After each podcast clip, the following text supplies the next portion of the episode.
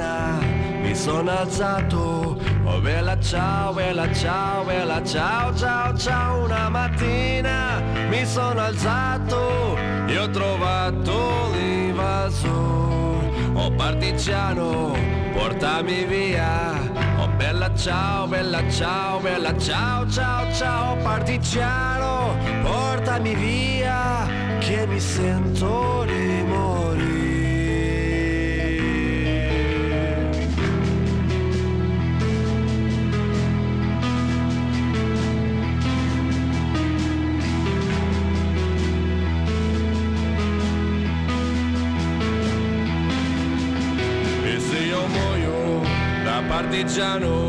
Oh bella ciao, bella ciao, bella ciao, ciao, ciao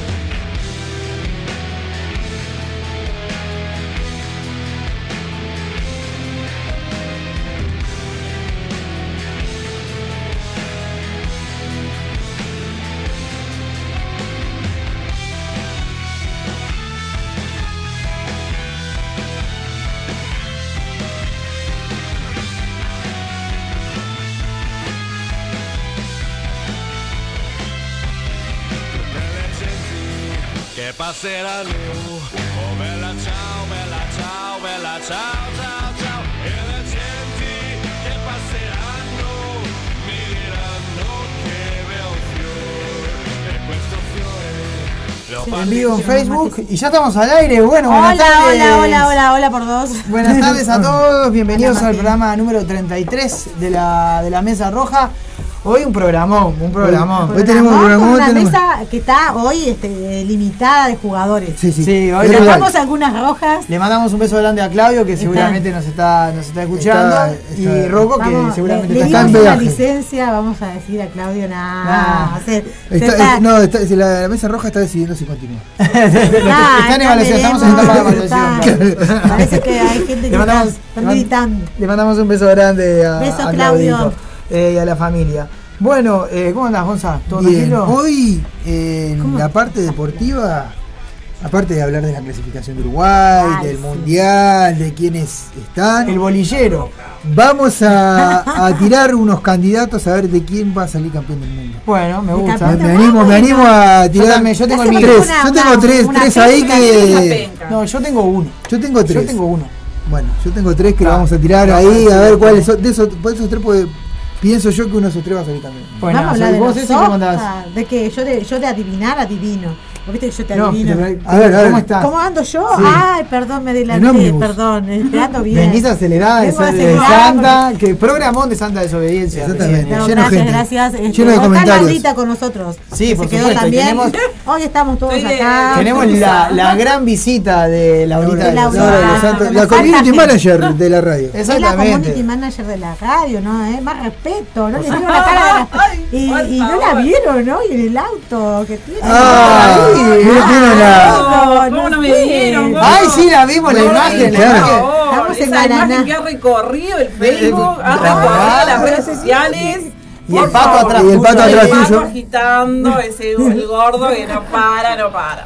Era la bandera blanca y celeste flameada. Flameaba.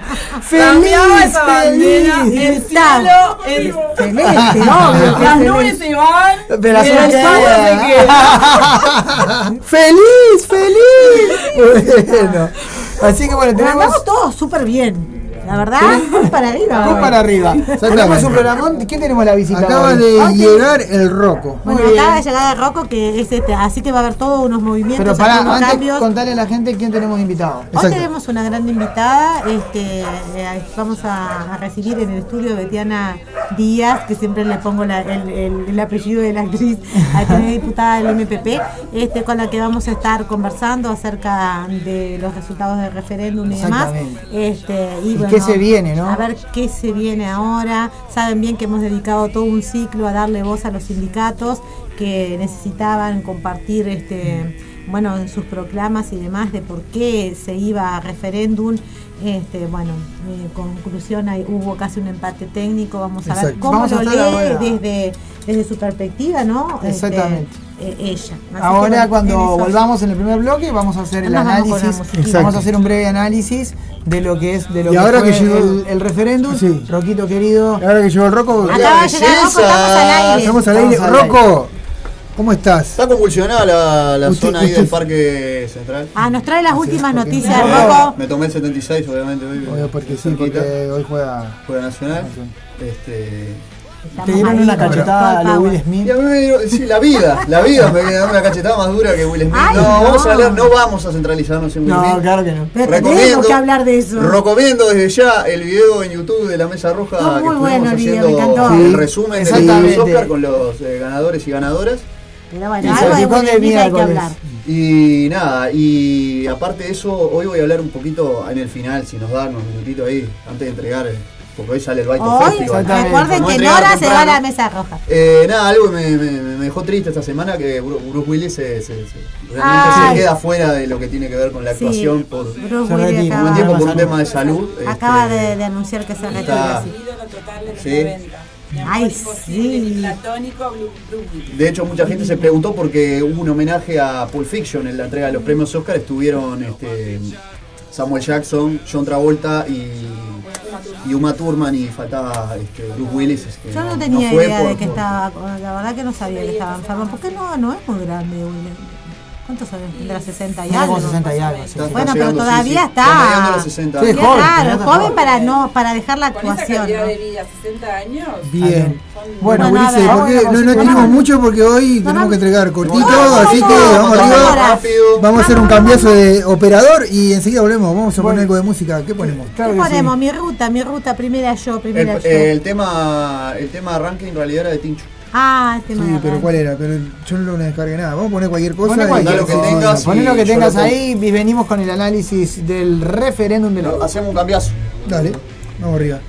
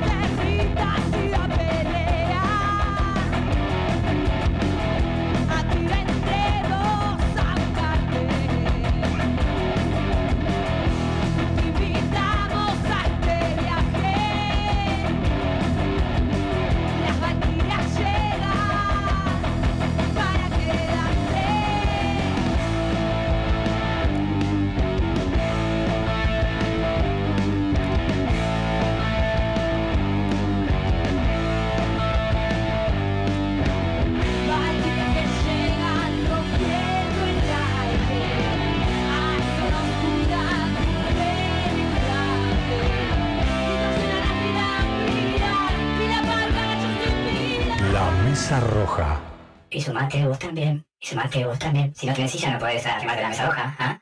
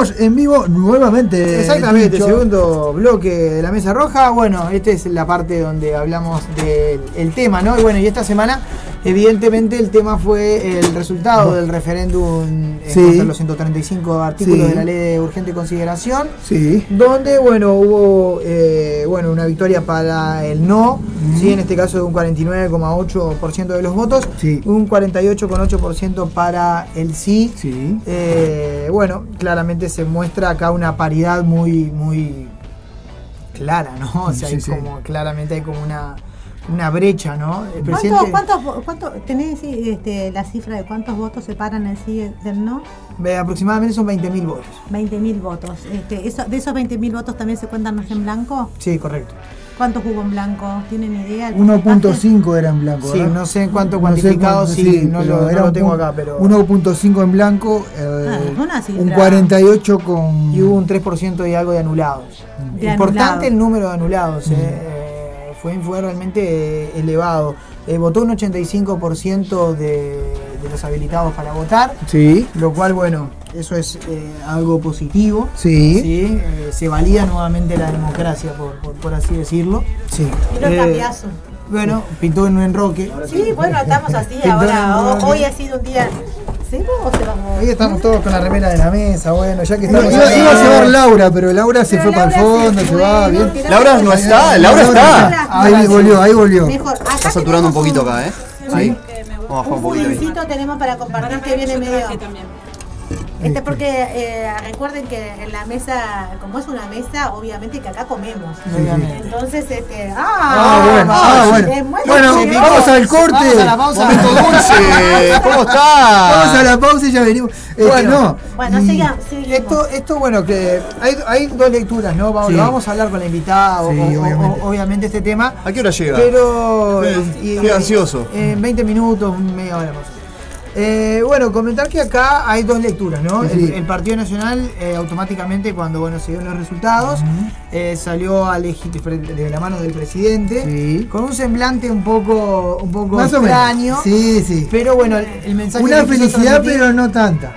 Como que sí, pero no. Pero sí, pero no. Ahí va. ¿no? Como que, como que no esperaba quizá que la victoria fuese tan ajustada. Tan ajustada. Es, es el, el razonamiento que quizá No, yo. Claro, o yo- sea, como que pienso yo que estaba polarizado, ¿no? Capaz que Gonzalo estás de acuerdo, como que Mm. tal vez los, que- los del sí tenían la idea de que iban a ganar por un poco más Mm. margen y, y ellos pensaban también que iban Bueno, a ganar eh, por un eso margen. muestra por qué, por, qué, por qué se da el resultado tan ac- acotado, ¿no? Creo que cada uno tenía realmente expectativa. Claro, lo- lo- am- ambos de cada lado tenían su, su pensamiento. Yo, yo eh, literalmente, yo pensé, te, digo que eh, tenía más, más esperanza con, con el tema del sí.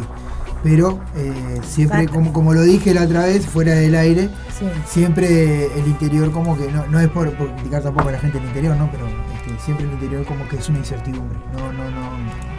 Sí, recuerden que también este, para, para la comisión del sí este, no, no, re- no tampoco tenía esa cantidad este, de propaganda y acceso medios, a los medios. la cantidad de medios. Habló Andrade, ¿no? una a uno era. una influencia Ahí. No, y directa. para mí era 3 a 1, ¿qué crees que te diga? Porque sí. pasaban mucho En un más avisos. llegó a ser 5 a 1. Sí, sí, sí, sí, sí, sí, era un disparate la cantidad de Era una goleada. Claro, La era, una una oleada. enormidad Ulises, de- le- les aclaro un detalle. Votos por el no más en blanco sumaron un 50,3% por el- Sí. y por el sí quedó el 48%. Nosotros, Bien. no, no, nosotros, sí. nosotros a veces, este, bueno, está, yo públicamente la gente sabe cómo pienso, este, pero eso no, no, no invalida la, No invalida el análisis, no, no, no invalida nada. para nada. Eh, comentar, bueno, también que esto, bueno, hizo que el gobierno de alguna manera se, se sintiese legitimado, porque es cierto, hay un, eh, no el 53, no el 50 con 3, sino el, el 49, ¿no? El que, eh, Claro, las perso- le- el, digamos, el, el 50, el, el 49 con 8 el 49 con- legitimó de alguna manera la, la ley y de alguna manera el gobierno se siente legitimado porque recordemos que el gobierno trae eh, la LUC como su bandera de, ¿no? como su Claro. caballito de batalla. Caballito de batalla, seguro. ¿no? Como que siente legitimado su respaldo. Por otro lado, también se legitima una oposición firme, Claro. que casi llega a la mitad de la población. eh, Que también es la lectura que se hace desde el otro lado, ¿no? Desde, el- desde el sí. ¿no? De bueno, una oposición que se consolida, de un, de una mitad de la población que está que diciendo. no se mueve, Que, está, que no se mueve y que está que diciendo. no disminuyó. Esta forma de gobernar no nos va. Claro. Claro, sí, eh, evidentemente el gobierno muchas veces habla de palos en la rueda, ¿no? Pero cuando vos estás hablando que un 49% de la población no está de acuerdo con una ley, no podés llamarlo eso un palo en la Exactamente. rueda. Entonces creo que con un poco de inteligencia el gobierno directamente tiene que leer, más allá de que para el público sí tiene que mostrar el lado ganador, este, bueno, ganamos, lo legitimamos, vamos por buen camino, este, vamos haciendo las cosas bien y bueno, todo este tipo de, de discursos que tienen ellos. Y por otro lado, decir no, pero hay un 49 que no. Y faltan tres años. Lo que sí creo que se legitimó, más allá que el, que el partido, es este, la figura del presidente. Sí, el La lacayismo, figura, ¿no? en lo que se dio ya hay una nota por ahí circulando, creo que de la diaria, donde hablan del lacayismo. Yo lo dije antes O sea, en el video tú, de tú lo habías dicho Lo antes, es verdad, lo habías lo dicho antes, habíamos tenido la primicia. Porque fue como un voto al presidente. No fue como un voto. Claro, fue un respaldo al presidente. Fue un respaldo al presidente. No es un. un- ¿Y por qué? eh, Porque fue el último que apareció haciendo no la solo por ¿eh? eso, no, No solo, por, eso, sino porque él muy, muy inteligentemente, eh, como lo, lo indican en esa nota, eh, él no sale a quemar su figura. Él mandó a Manini, mandó a otros. Y él, mientras tanto, ¿qué hacía? Andaba con una manguera por allá, ayudando a no sé dónde, este, Inaugurando- inaugurando, inaugurando algo que ya se había hecho antes. Inaugurando una eh, góndola en algún supermayor, eh, un cosa de montón de cosas que sabemos. Yo no quiero, yo sé que esto va a sonar porque esto es un análisis serio, pero siempre en la mesa roja tenemos tiempo para, el- para el humor. Yo creo que a veces la gente del sí o la gente del izquierda no está en instagramable. Yo le digo a Martín, parece No somos como Floppy. ¿viste? O, eh, eh, tú en tu programa sacaste una foto con un buen auto y tuvo buena repercusión. ¿Eh? Laura, Eh, Laura, eh, tuviste tu repercusión ¿Tuviste en tu descapotable? descapotable. Sí, blanco. ¿Viste? siempre blanco. La de blanco era decapotable. Entonces, quiero decir que hay una situación de que de repente esa foto que está circulando de esa muchacha, como que viene a sintetizar todo lo que la clase más pobre piensa que está fácil de acceder o que piensan este, que por, por meritocracia han llegado y no por las medidas que hace 15 años o más están Claro, están implementando, vigentes. están Sí. vigentes para que vos te puedas educar. Sí, totalmente. Yo, Este- yo igual pienso otra cosa, ¿no? Eh, lo bueno es también que el Frente Amplio mantuvo la Sí. cantidad de votantes. Por supuesto. Mantuvo. Sí. Lo, lo mantuvo en la intendencia, lo mantuvo en las últimas elecciones. Es que en realidad si analizás, exacto, el porcentaje de votación de la Intendencia de. Montevideo, por ejemplo, es prácticamente igual, al Igual que se dio en al cuanto al se dio. no. En la elección nacional se movió muy poco, hubo un enroque en Salto y Paysandú. Eh, otra- Y después eh, prácticamente las diferencias las tengo acá. Si quieren les puedo leer eh, departamento por departamento. No Eh, sé si tenemos tiempo, pero. en Artigas el no ganó con un 67,8% de los votos. En Canelones el sí ganó con un 53,29% de los votos. O sea que por zonas vendríamos a decir que, Estamos este, bien.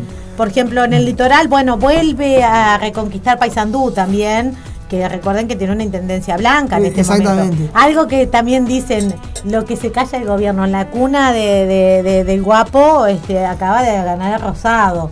Eh, directamente tiene que ver con lo que está pasando en Paicuero, lo que está pasando Sí, en de- Paysandú que se está viendo muy afectado con el tema de, de los combustibles, ¿no? El pasaje a Argentina. Por supuesto. eh, el bagallo, se, realmente se está viendo No, muy, muy, muy perjudicado Paysandú. Pero Este, pero bueno, esta es la realidad. Ahora, a sí, ver, es- Laurita nos va a como opinar que, acá. como que eh, lo que hay que salir a, a volver a conquistar es el interior Exacto. profundo, ¿no? Que Claro, es lo que hablábamos el sí, otro día, hablábamos porque el otro lo de día. acá como que se sigue manteniendo este, con, con más fuerza Sí, sí, sí, todavía obvio. hasta Fernando Pereira ¿verdad? planteó ahora que el Frente Amplio va a salir eh, la- con la intención de salir, de hacer una gira por el interior. Creo que el Frente Amplio se dio cuenta de que el pueblo a pueblo rinde.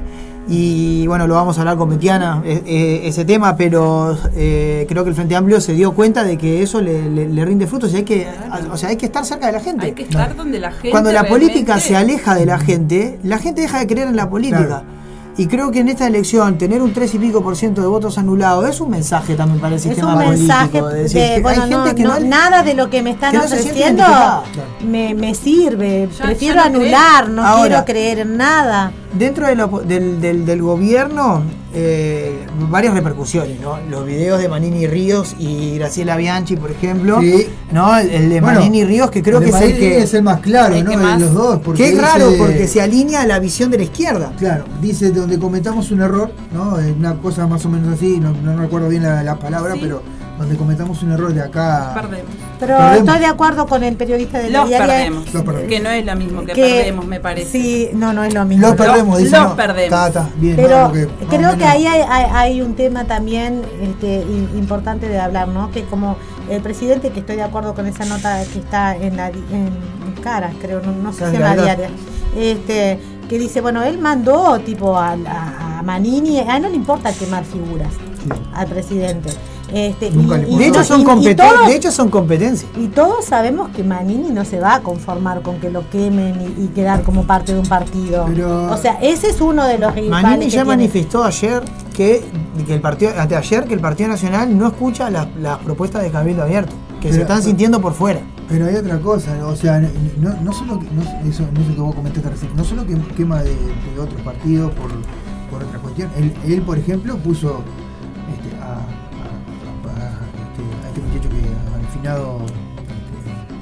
¿cómo es? Eh, que murió hace, ¿no? que era lo puso porque él hizo toda la campaña con, con- Claro, a favor la- de, la reforma por el, por el tema y de fue, la... fue y dijo, bueno, está, ahora te to- esto te toca a vos. O sea, a él no le importa quemar tampoco de su propio partido. Le dice, bueno, está. No porque también para él, para el presidente, en aquel momento la Rañaga era una competencia Sí. electoral y era una competencia electoral firme. Sí. Ahora O sea, no la tiene. Ahora no la tiene. Es el momento y- en que él puede ensalzar su figura. Su figura. Dentro del Partido Nacional tiene, tiene un Más amplio allá del favoritismo. Más- exacto, tiene Claro, un amplio tener su propia facción, que es el lacayismo. Exactamente. Eso no se dio en O sea, la otra anterior. parte del herrerismo dentro del Partido Nacional no existe. Claro, O sea, está el herrerismo que se está transformando en un lacayismo. claro. Eh, Es eso lo que está pasando, ¿no? El Partido Colorado, bueno, Sanguinetti salió a decir que, que- que- que importante había sido el Colorado, el Partido Colorado para, para, para bueno, y a, y a y le dio una CB cuando lo escuchó. Eh, Saludos a Talvi, que bueno, en algún momento, en algún lugar está. Y a Cristian. Tal vez la estás pasando muy bien. Tal- Y el amigo No creo Cristian que estuvo pasando comentando mal. el otro día le mandamos un saludo grande. Dos, dos colorados que quedan. dos colorados que quedan. Bueno, Eh, y bueno, y también dentro del, de, de- de, bueno, de Cabildo Abierto, esta cuestión de que enseguida salió a decir que eh, a tener una lectura igual a la, a la del Frente Amplio, lo cual eso me llamó poderosamente la atención. Yo pensé que iba a tratar también de ensalzar el triunfo, pero bueno, lejos de eso lo minimizó y dejó también entrever una grieta importante que hay dentro de la coalición gobernante, ¿no? Sí. Donde el Partido Nacional es el que toma el timón y Cabildo Abierto que no se está sintiendo representado. aparte, también en esas imágenes que vemos de, de Manini, como que te das cuenta que el tipo eh, ya tiene- está teniendo otra visión. Está teniendo. Bueno, el otro día, de hecho, en un acto público que se hicieron, eh, que hicieron que uno, creo, no sé si fue de su mismo partido o uno de, los este, oradores que era blanco, dijo el futuro presidente de, de los uruguayos. Lo presentó así. ¿No? No, no, en serio, lo presentó Tremendo, así. tremendo. Tremendo. Eh, a Manini Ríos lo presentó así. Muy fuerte. Así que como que. eh, Después que había homenajeado a Pacheco y todo eso. sí, sí, como, como, como que, que, Exacto. que- que están este, poniendo esa figura como ya para. Claro, pero, pero. ¿qué, qué pasa? Pero eso no va a ser un partido en una- multicolor, digo En yo. una interna, tendría que ser una interna, en una interna blanca, Manini, y, y eso no va a pasar. No, eso no va a lo pasar. Que va a lo que va a terminar pasando para mí, a ter- a- además terminar el gobierno, es que Manini se va a abrir. Sí. No le va a quedar más, más remedio. Y, la a calle sin- tiene que de acá a, a- en más levantar ese 34 que lo votan a él. 29. 29, 29. bueno, 29 que lo votan a él, 29%, y ver si se tira. Bueno, va a ser un, sería el único. O sea que yo creo que, a ver si no sé si ustedes coinciden conmigo, que este, est- esta elección podría ser, podría, podría no fue, de alguna forma una interpelación al, al- al gobierno, Sí. ¿no? De, de- de alguna forma Sí. fue como una, como una especie de medir fuerzas, ¿no? Hace un mes. Eh, crea- quiero, creo que queda más que claro que hay una, por más que el presidente diga que no hay No dos seré yo Uruguay, quien una hay estética que ha formado parte Eh. Y se ve claramente en los votos, se ve claramente, se siente en la calle. Acá en Montevideo capaz que no tanto. Pero La por- famosa grieta. exactamente, ¿no? Sí existe. Y el ¿no? tema, bueno, de ver, eh, a ver, una autocrítica, en el sentido de decir, ¿por qué no se les, por qué no, les- no, no se llega al interior? ¿Qué pasa que no se llega al interior? Sí. ¿Por qué no damos con la idiosincrasia de alguien que vive en Cerro Chato, de alguien que vive en eh, San Félix? Eh, ¿Por qué? ¿Qué, qué, qué es lo que pasa Ah, ahí, ¿qué es no? lo que falla? ¿Qué es lo que falla? Porque No, pero hay- hay- yo pienso, mira, en la última campaña, o sea, si, va- si vamos por el camino de que, por ejemplo, este, en la última campaña de elección a, a las elecciones, eh, el, el candidato a presidente del Frente Amplio eh, interactuaba por Facebook o Instagram, ahí estamos, estamos errando el, el- el cochazo. Tenemos que interactuar personalmente. eh, Como hizo en esa campaña, lo hizo el Boca, lo hizo este Mujica ya. Sí, claro, con- sí, Vergara iba- también y Vergara también iban al interior y hablaban con la gente. Eso es lo que tiene que lo que tendría que haber hecho el candidato del Frente Amplio, que y no hacer sesiones por Facebook, por Instagram, no, no. Ahora, bueno, parece que el plan, que el plan para Fernando Pereira es eh, de ahora en más salir pueblo a pueblo. Bueno, más Bien. o menos en breve, un, un brevísimo análisis. Hay Sí. un poco más de esto en Sí. nuestro video que está en YouTube, Ujú. de Salpicón de miércoles. Salpicón de miércoles que te está adelantando todo antes de la mesa. Exactamente, exactamente. Así que bueno, ahí nos van a Para poder Rocco- para el ver. Que nos escuchó, hoy en la parte deportiva vamos a decir tres candidatos a campeón del mundo. de- Del último mundial. Del próximo. mundial que se viene en diciembre en Qatar. en vivo el sorteo. ¿eh? Vamos arriba. Ay, qué lindo, me gusta ver. Yo no, no me acordaba de que estaban haciendo. Metemos, metemos una. ¿Metemos una pausita? Lo que pasa que. Ahí va, hablando de meter, metemos una pausita. Vamos a meter, metemos una ¿Sonó- pausita. ¿Sonó tu tema? Sí, es mi tema, así que. Eh, bueno, vamos con el, con el, el- el Demasiado. siguiente tema de la tarde, entonces, que creo que lo elegí yo. o lo ¿no? Todavía no me mandaste nada. Bueno, tenés, tenés tiempo. Bueno, Eh, todavía eh, tenés tiempo para elegir lo que quieras escuchar hoy. Bueno, Eh, yo- Hoy tenemos un programón, recordarles a la gente mientras tanto que nos va a venir a visitar Betiana Díaz, Yo diputada del diputada MPP. favorita porque es la segunda vez. Es la que segunda tenemos, vez que va la primera vez presencial. Efectivamente. El fondo, el fondo se presenta hoy en el, en el Baito Festival. Claro, pero pasame caracol. A Laura también le gusta eh, Caracol sí. No, Bueno. yo quería escuchar una- la, la canción mía ahora y pegadito Dale. eh, el fondo. Muy bien, ya venimos. Ya venimos, Laurita está cerca.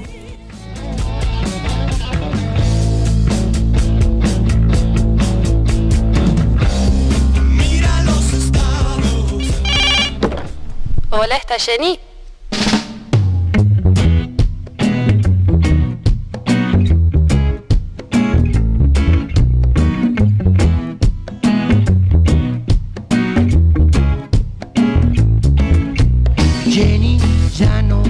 vive más aquí. Hace tiempo que se fue al norte de Brasil, donde vive en una playa de hippies y pescadores de alta mar. Vende su billutería a los turistas del lugar y parece que todo le rueda bien. Allá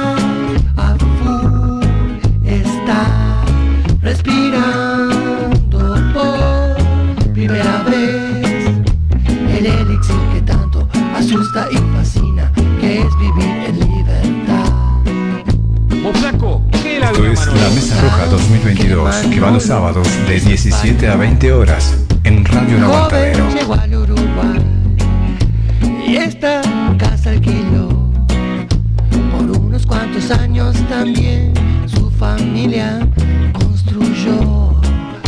María nació aquí, felices fueron los tres, hasta que en el 80 cerró la fábrica y otra vez cruzar el mar y emigrar hacia la madre patria donde se separaron y él nunca se adaptó.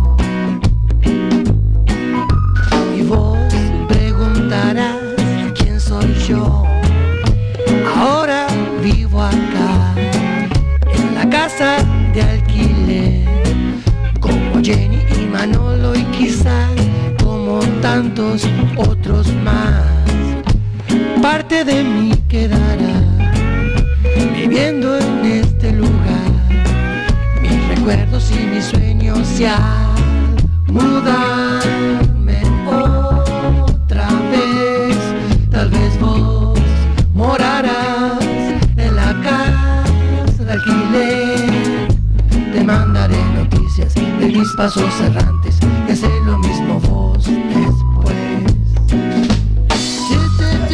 En lo Alto, un discazo de los terapeutas, Casa de Alquiler. Esta es la canción que quería escuchar hoy. Y el fondo, sonando ahora, Caracol Rasta, lo pedía el Gonzalo.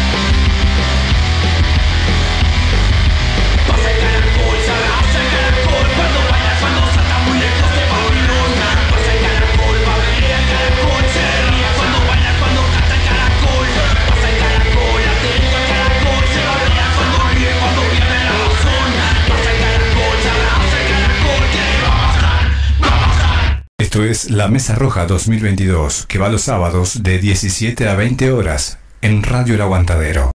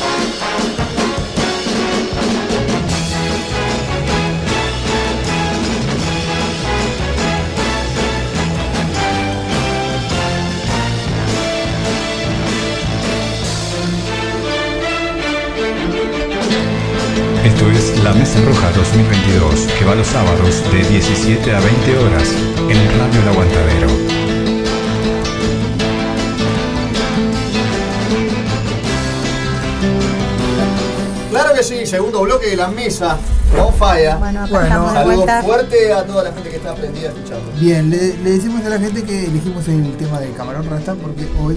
Caracol. Caracol Rasta, perdón. Camarón en café, ¿no? Camarón. Igualito. Pensando en el camarón. Camarón, Eh, este, no. Anda al hábitat. Anda al Sí, sí. hábitat. No, porque hoy es este, la fecha del Baito Festival.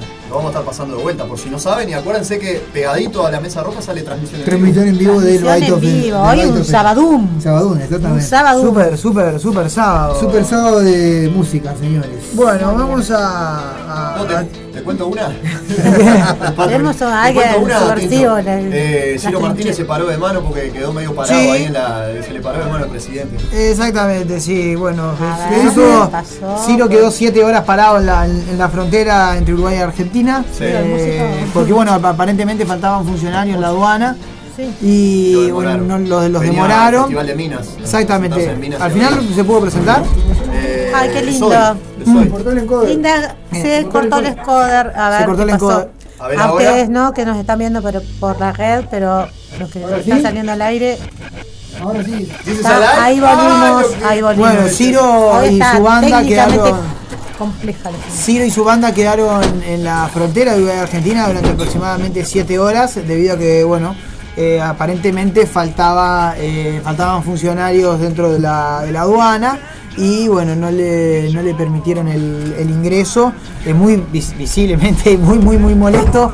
Eh, bueno, Ciro citó a nuestro presidente de la República. eh, diciendo bueno que se Muchas levante, gracias. ¿no? Porque bueno, el presidente había dicho días previos que, eh, que bueno, que, que él- que él que se sentía fascinado porque se despertaba y, se- y era el presidente de la República.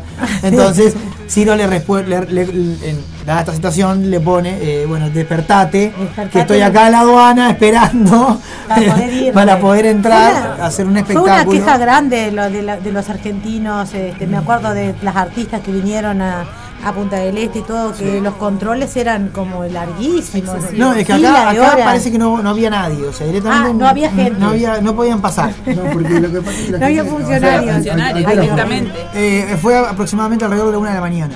Ah, tanto Y quedaron hasta- A esa hora la gente durmiendo.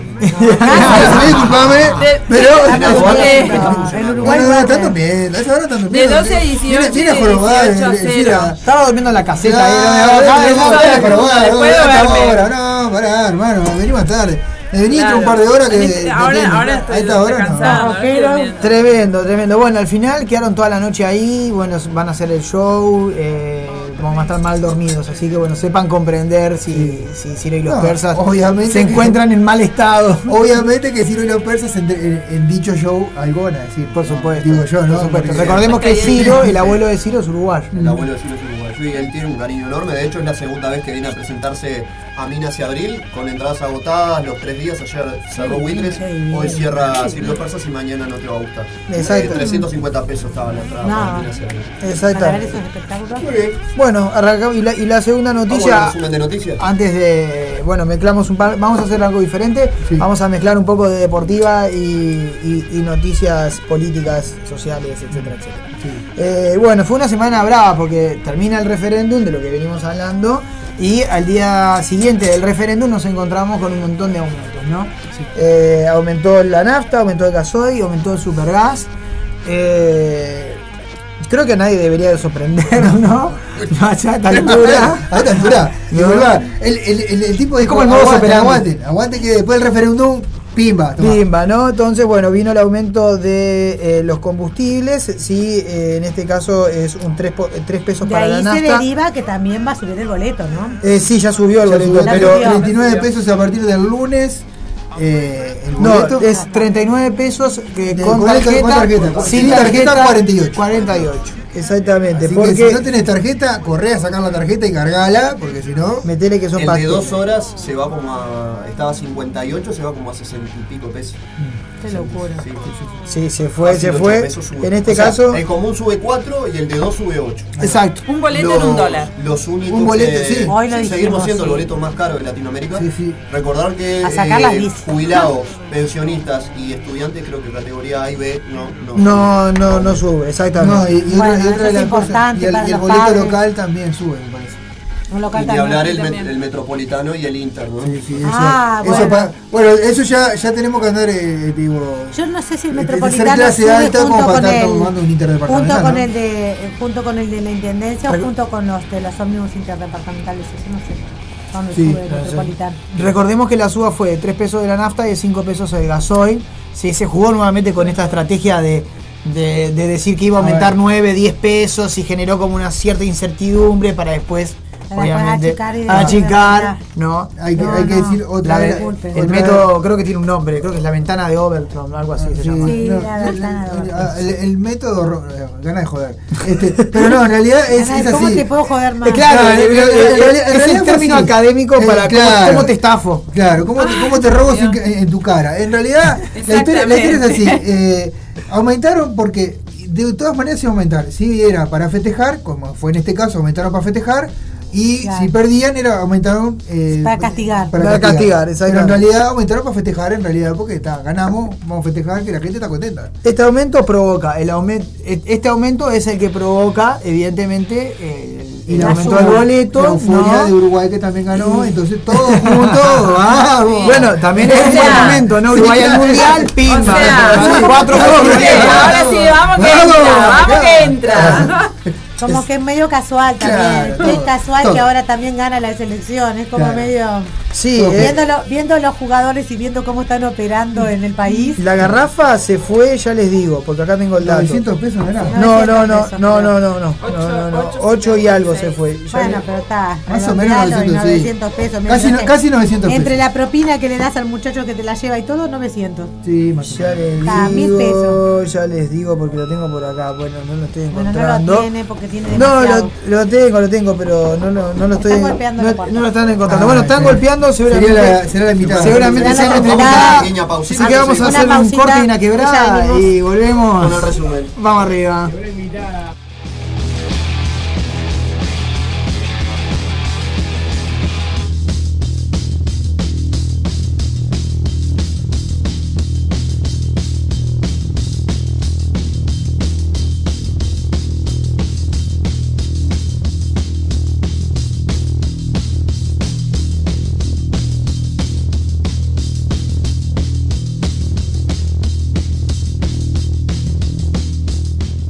La Mesa Roja 2022, que va los sábados de 17 a 20 horas en Radio El Aguantadero.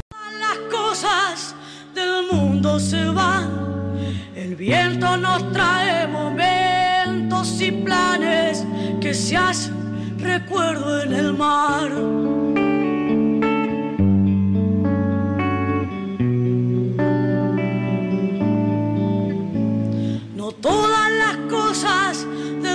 Mundo se van, algunas las come la muerte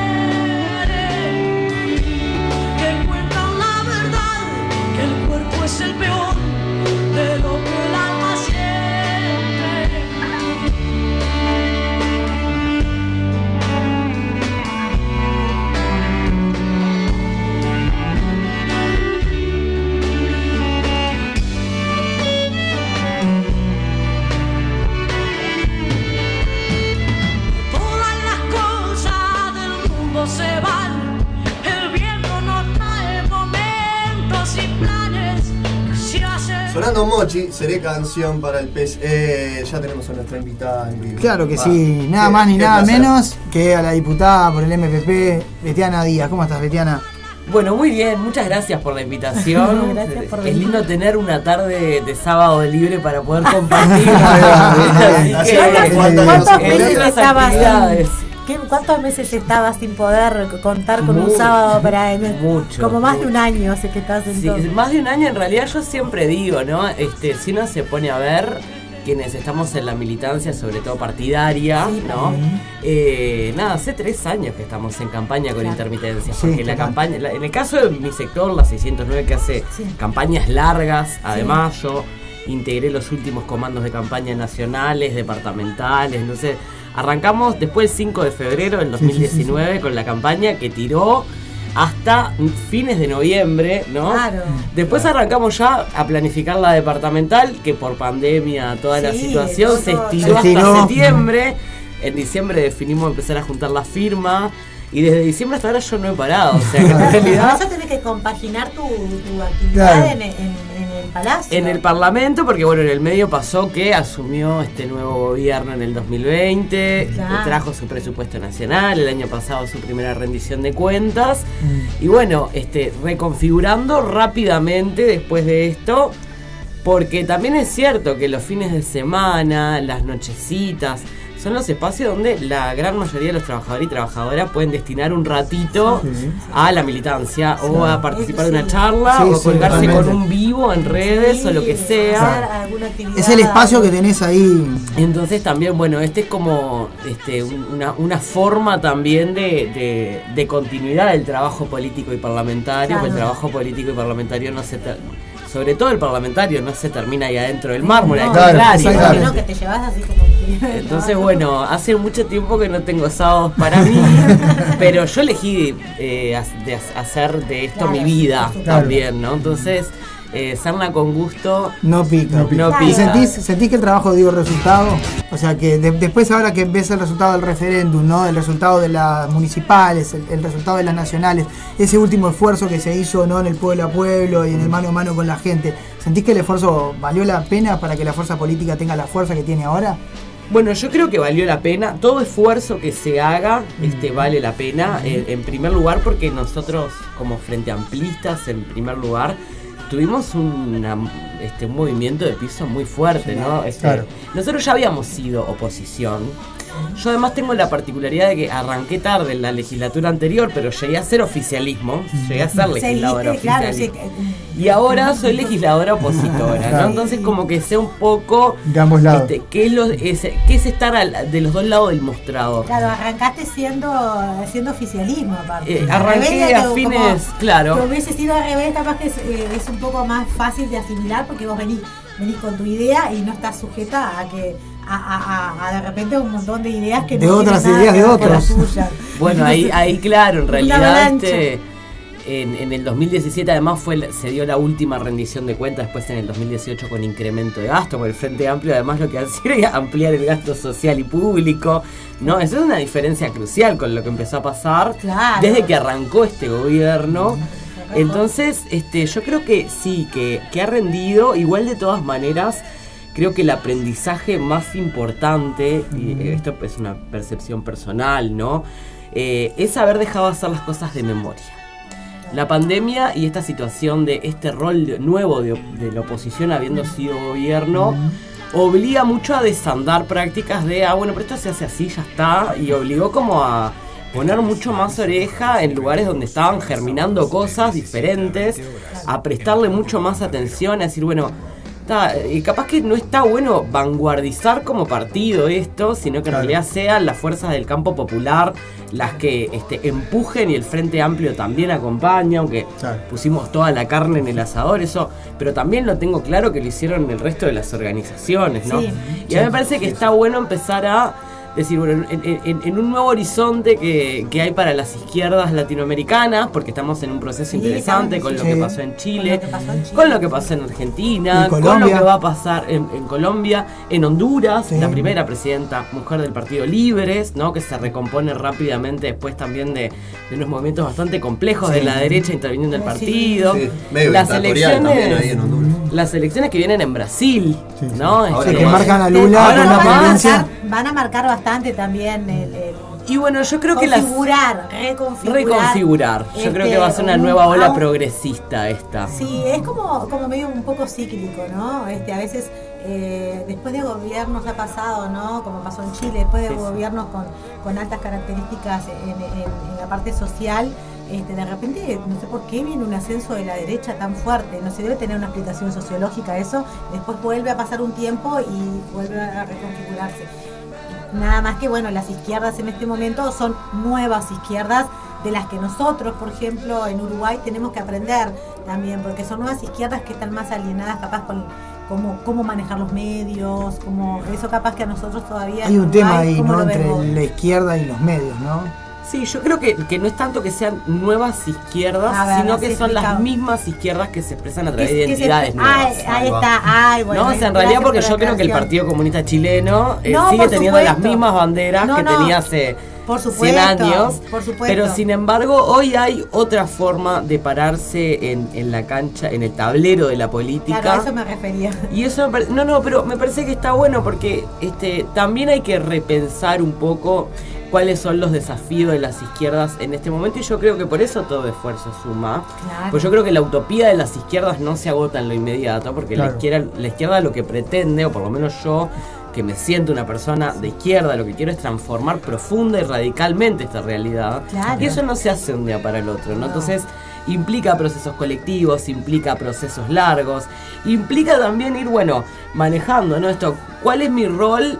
Este, como eh, en un espacio parlamentario, cuál es mi rol en el Ejecutivo de Contralor, cuál es mi rol en articular con eh, las organizaciones sociales, cuál es mi alianza principal dentro de, de lo que nosotros caracterizamos con ese nombre tan eh, no complejo de el bloque social y político de los cambios eh, y, y sobre todo con los medios los también. nombres la relación con los medios que yo creo que no tiene que ver solo con un problema de la izquierda uruguaya sino que, que es una cuestión muy muy de la idiosincrasia uruguaya no yo miro sigo muchas campañas electorales Sí. incluso eh, como integro el Parlasur también he ido a hacer observación electoral y hay campañas, yo les cuento, que han sido en TikTok. O sea, en la, la última campaña ecuatoriana, yo me acuerdo clarito, aparece como un tercer, ahí, este, una tercera fuerza en disputa en Quito, que era Herbas, ¿no? Que era como un este una cosa más de centro derecha, un candidato más outsider, Mediado, que hizo su campaña en TikTok, fue súper mediática, pero además lo otro es que le disputaba ¿no? a, a los favoritos, que eran el correísmo y a Lazo, ¿no? Claro, la derecha más La derecha, derecha la derecha banquera, más- más- ¿no? Claro. En Ecuador. Este, la- los grandes TikTok. números y a Yacu Pérez que eh, en algún momento se instalaba como ter- tercer candidato en disputa, que finalmente fue así. Pero Herbas obligó a que todo el mundo se desplazara, por ejemplo, a hacer campaña en TikTok. Terminó Guillermo Lazo, un hombre de setenta y Ay, pico de años, un magnate ecuatoriano. Que además, este, hay que decirlo, tiene un montón de dificultades este, pa- para moverse, Sí. está, digo, anda con bastones. Terminó haciendo TikTok, bailando, acompañando, porque. Y, y esas lógicas, claro, no, no permean, somos mucho más clásicos en Uruguay. Mucho más clásico. Pero las campañas, por ejemplo, de las diputadas del, del PSOL, del Partido Comunista en Brasil, del PT, las, sobre todo las más jóvenes, eh, pienso en Manuela Dávila también, Claro, sí, sí, usando sí. redes, usando todas las Usando plataformas las de Media plataformas de Ninja. esta manera que- Bueno, esa es una cosa que yo creo que tenemos que aprender, eh, sobre todo en la izquierda. Hay que amigarnos a- a- con la alargar tecnología. más conservador, punto ¿no? para vos, vos lo, mane- lo venís Claro. bien. A mí me encanta usar las redes. Aparte lo que tiene las redes es que son, o sea, más allá de que... inmediata. Además es una forma de comunicación directa con la gente. Es ¿no? directo, claro. Es, es mucho, es muy democrático el acceso. Es muy democrático, es cierto, porque en realidad Uno en no mide cualquier el plaza, impacto. en cualquier plaza de Montevideo de- que tenés una red, podés hacer un TikTok.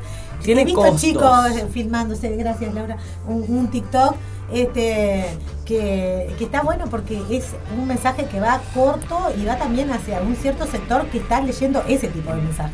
Y creo que en, en eso te- tiene que haber un cambio, sí, porque la llegada es otra, ¿entendés? Totalmente. Amigarse, no, no proponerle cosas que, se te mirando como diciendo, ¿qué es eso? Yo, sé- yo sigo a música". una muchacha que me parece muy interesante. Bueno, hay varias mujeres jóvenes, sobre todo, que me interesan como en perfil, pero eh, Brasil es el caso más cercano de un uso excelente de lo que es sobre todo Instagram, TikTok, esas redes mucho más jóvenes. Sí, sí, sí. Que además está bueno también porque los compañeros a veces como que eh, salen del, del conservadurismo, por decirlo de alguna Claro. manera, y hay que pensar contenidos diferentes para diferentes redes. Yo sigo mucho a Natalia Bonavides, que es este, la diputada más joven de- del PT en Brasil. eh, y, y también hace un trabajo muy interesante, Samia Bonfim. Bueno, Ocasio Cortés, ¿no? Que el día previo a la elección eh, fue electa senadora. eh, lo, lo hace jugando Among Us en línea Ay, con qué millones de personas y comentando ahí. momento.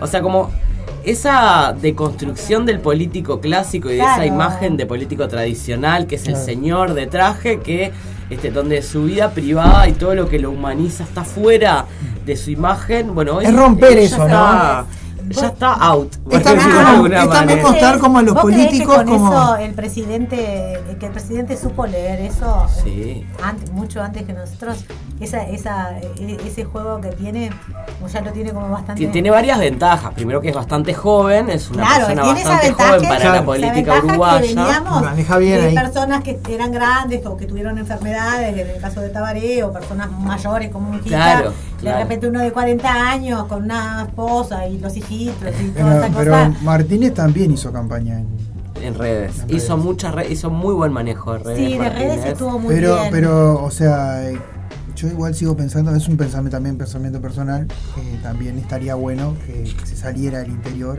y se hiciera puerta a puerta a como se hacía antes, porque también, también es necesario. Sí, nosotros, a ver, la- yo creo que yo aprendí varias cosas estando en este lugar que me permitió, por lo menos, por ejemplo, este, conocer todo el Uruguay, ¿no? He salido como parlamentaria, he salido en la militancia, he salido en las diferentes campañas y además está... Y yo siempre rescato esto que, que, que no es de, de sectaria, pero es una característica de la 609 que es... Sí. Está, eh, nu- nuestro mayor valor, digamos, es la presencia en el territorio. Claro. ¿no? O sea, y es una y es un, y es una organización que se plantea, nace así y, y en realidad estamos siempre todo el tiempo inventándonos excusas, campañitas para salir a hacer mateadas. Las mateadas, las las viejas y queridas sí. mateadas Todavía que son o sea, para las 5 mateadas o para dando los 500 resultados. porque no ¿Las mateadas dan resultados? Las ¿La mateadas gente dan se, se pila, copa? pila Se de resultados. La mateada, la mateada digital, bueno, Ahí está, eh, este, ¿cómo lo la, la charla en la casa de vecino, ¿no? Y lo otro es que cuando vos, yo soy súper montevideana, ¿no? Soy el cerro, eh, pero además soy re montevideana en, eh, y, y claro, y, y a mí empezar a salir, por ejemplo, desde el 2017 para acá, de este rol que me permitió, bueno, cambiar mucho la cabeza y también entender que a veces los montevideanos y montevideanas, sobre todo, en general pasa con la gente que vive en el área metropolitana, Sí. que, bueno, la izquierda es mucho más fuerte, Sí, acá está mucho más arraigada. Sí. a veces nos cuesta mucho entender cuáles son los procesos de la gente para sostener la vida en localidades muy chiquitas, donde no hay anonimato, donde en realidad ser de izquierda parece anacrónico, pero sigue siendo un problema para Sí. mucha gente, porque después hipoteca tus posibilidades de trabajar, de inserción social, eh, porque la, dere- la derecha también está muy organizada en las organizaciones sociales. Está instalada en la de cultura también, ¿no? de- La de- derecha está instalada en la cultura. Y te das cuenta de Y en cosa. realidad, este, yo creo que lo más efectivo, lo más efectivo, y a mí me encanta hacerlo también, no es el puerta a puerta. En el interior funcionaba mucho y yo decía, bueno, esto es- también es, es parte de todo ese silencio que no se logró leer en las encuestas.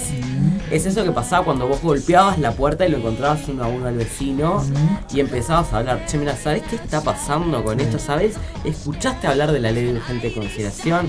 ¿Escuchaste hablar de que hay que votar, de que es obligatorio? de- Bueno, todo eso que empezaba a pasar ahí era algo que no lográbamos que pasara, por ejemplo, en la plaza del pueblo Claro. Adelante de todos los vecinos, ¿no? Hay gente que Claro, decía, esa "Pasá", sensación de- gente que pasaba y le decía a los propios compañeros, pasá por casa después y tráeme la papeleta, pero no iban a levantar la papeleta ahí, no iban a firmar ahí. Y eso yo creo que en realidad este fue una fue un laburo que se logró hacer de hormiga, de, de- que fue bien de cuerpo a cuerpo, en- con las firmas quedó clarísimo. Sí, sí, clarísimo. Este que, que se lo debemos también a, a la riqueza que tiene el movimiento social uruguayo, ¿no? Porque cuando no llegábamos con la bandera del Frente Amplio, llegábamos con la bandera del cooperativismo, porque llegábamos sí, con, con o sindical. porque llegábamos con, ¿no? Entonces teníamos como también eh, esa flexibilidad, por decirlo de alguna manera.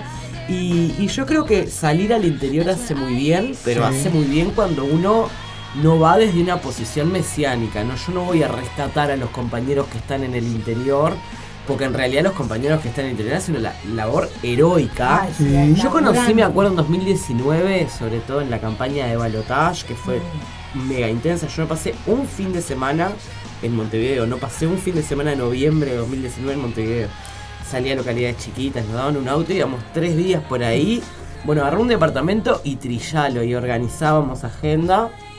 Pueblitos chiquitos donde el Frente Amplio eran dos compañeros, porque eso es un medir en el medio de la nada. Y, Claro. y, y- y el esfuerzo que hacen para sostener la bandera de Otorgués, man, se caen las medias cuando decís, bueno, ¿y yo, y yo qué le voy a venir? Eh, ¿No? Yo puedo apoyar, Sí. puedo impulsar la discusión sobre recursos para el desarrollo de la organización, puedo traer herramientas, puedo acercar información, pero creo que también hay que repensar las formas, ¿no? Eso de que vos organizás desde Montevideo las cosas.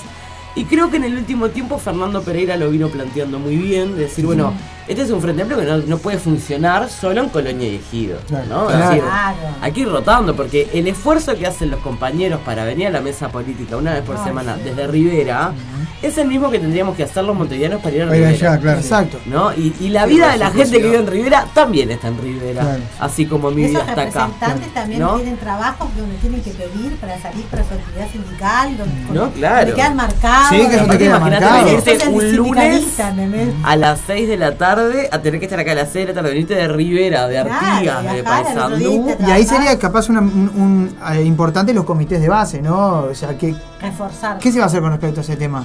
Bueno, yo creo que ahora lo que hay, primero hay que aprovechar este envión que, que dio la campaña del referéndum. Yo creo que, que se volvió a esa cosa más eh, de, de esencia del comité, ¿no? Porque también el comité lo que tiene es que funciona como un aglutinador natural en el territorio, ¿no? Claro. Y también lo que pasaba era, bueno, nosotros tuvimos algunos ruidos importantes que fueron parte de nuestras autocríticas en este último congreso, de bueno, este, qué pasaba ¿no? en esta tensión entre bases y movimiento, Claro. y cuáles eran los procesos de toma de decisiones. Y yo realmente quiero hoy salir a decirle a cualquier pibe que me dice, mira, tengo ganas de hacer algo, quiero militar.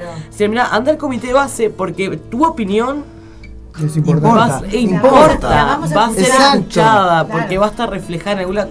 Capaz que es un pelotazo y lo discutimos, Claro. Y capaz que lo construimos y O capaz que sintetizamos. capaz que algo medio.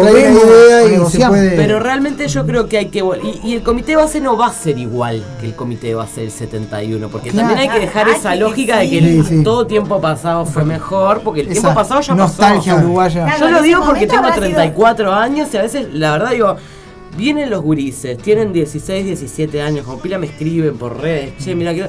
Y le paso el teléfono a un compañero, y bueno, y invitar a una reunión, y de repente sea algún joven más. Y te pasa que te encontrás con Y vas y propuestas que decís, están- y se que tiene que buenas. comer la masa de, de escuchar tres horas de informe, que no haya propuesta.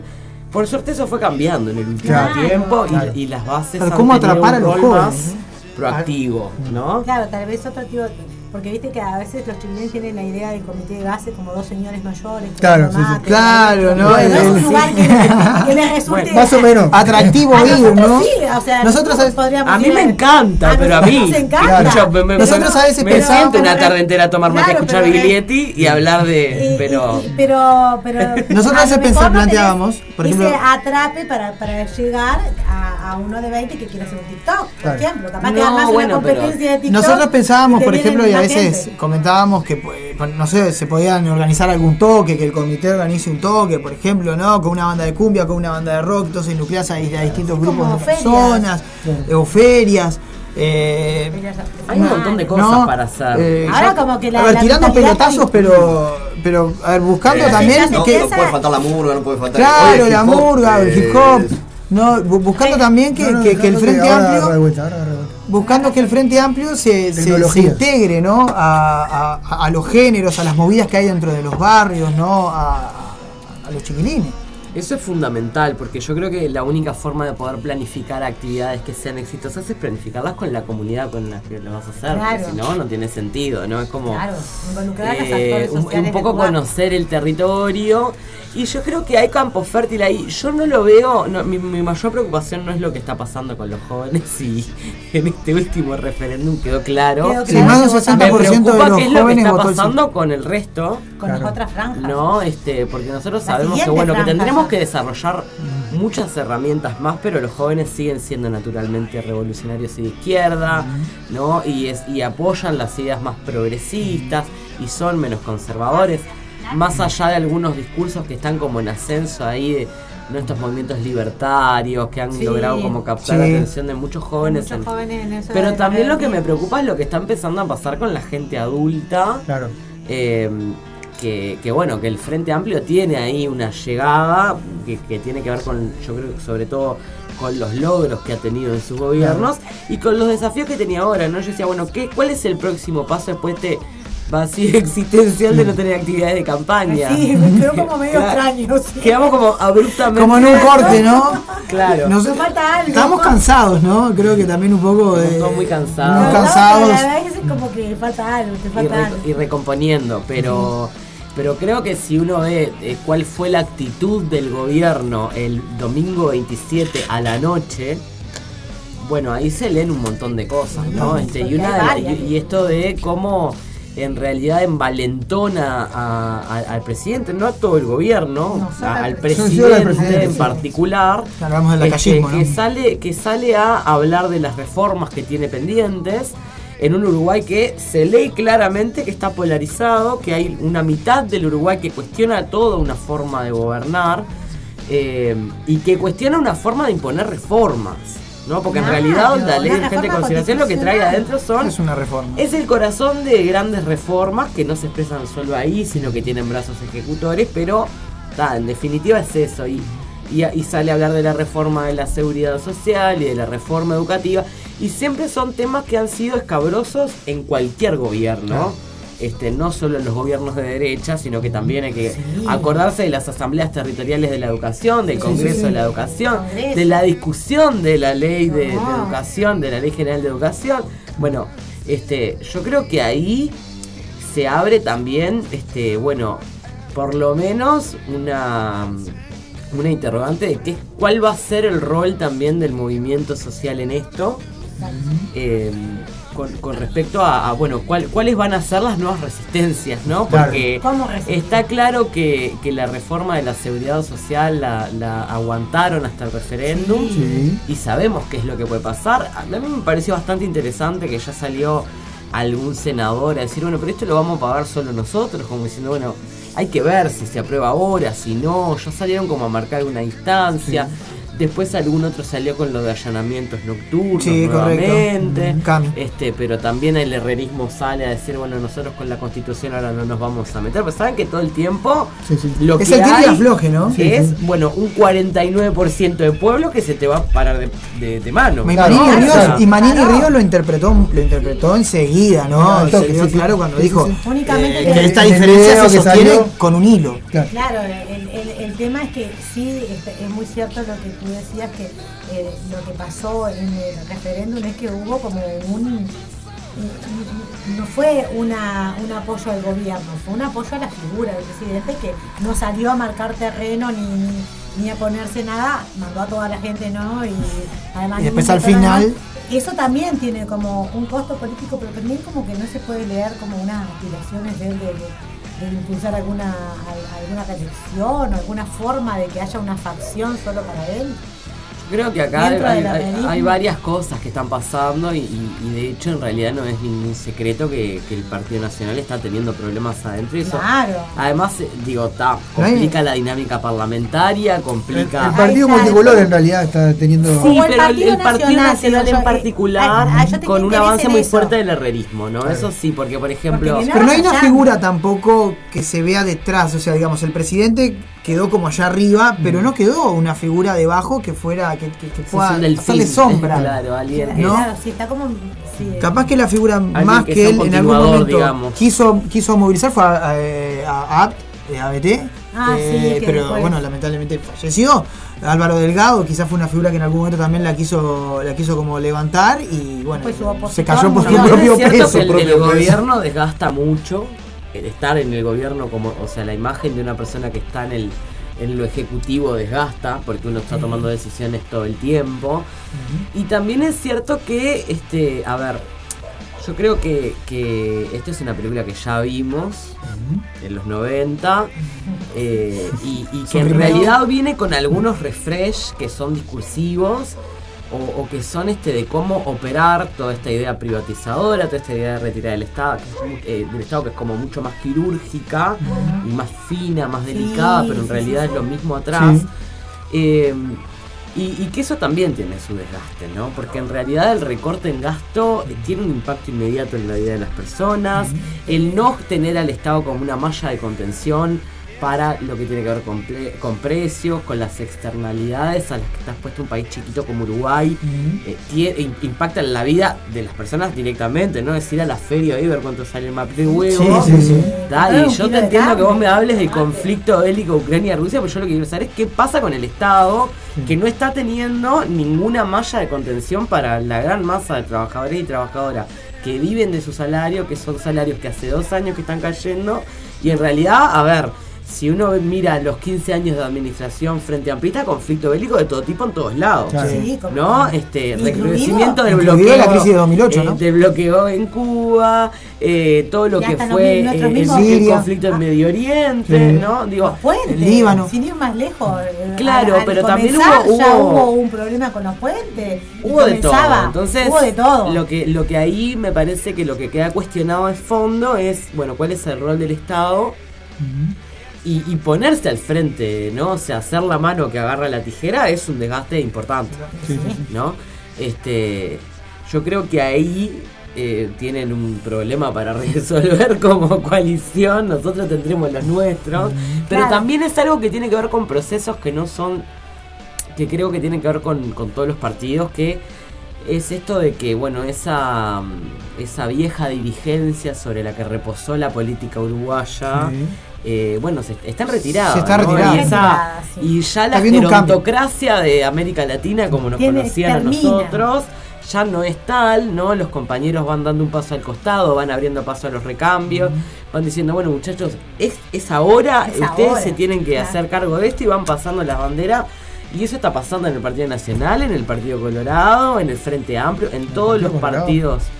Y yo creo sí, que ahí tienen una, una emergencia de figuras como Está- Adrián Peña, como Sí, sí, Pero- Sanguinetti está ahí articulando que eso siga andando, ¿no? Sí, él es como el Como titiritero de todo, ¿no? lo- lo- los grandes. Es un gran grandes vendedor de ilusiones. Pero qué ¿Qué casualidad que lo llaman cuando, cuando, nece- cuando lo necesitan. tiene, tiene Frente Amplio en, la- en las figuras de Amado y Kelan, por ejemplo, que es el director de ferrocarril, que son Sí, que son colorados, que son, que son progresistas. Exactamente. Y, y- y ah, hay colorados, pasa que ya algunos Son han pocos, tomado- diría Tite. Han tomado Permiso, Tincho, voy a leer un mensajito acá del compañero Jerónimo de Bambalinas que dice eh, un saludo a Betiana, una genia, y todo tiempo pasado fue anterior. Claro, muy bien. Muy bien, Igual. bien, Bien, bien, bien, el el Muy. ¿Cómo quedó el clima, el clima parlamentario post-look? Eh, está difícil para negociar ahora, ¿no? Está crispado, ¿no? bueno, Es como de comer un ahí. yo creo que, claro, yo creo que acá. ¿Cómo fue llegar el lunes al Parlamento y El verle las caras, no? ¿Cómo fue el lunes? A ver, contanos cómo fue el lunes. Bueno, él, eh, a ver, él- él- volver al Parlamento este, en, un momento donde no había sesiones, además, no había comisiones y eso.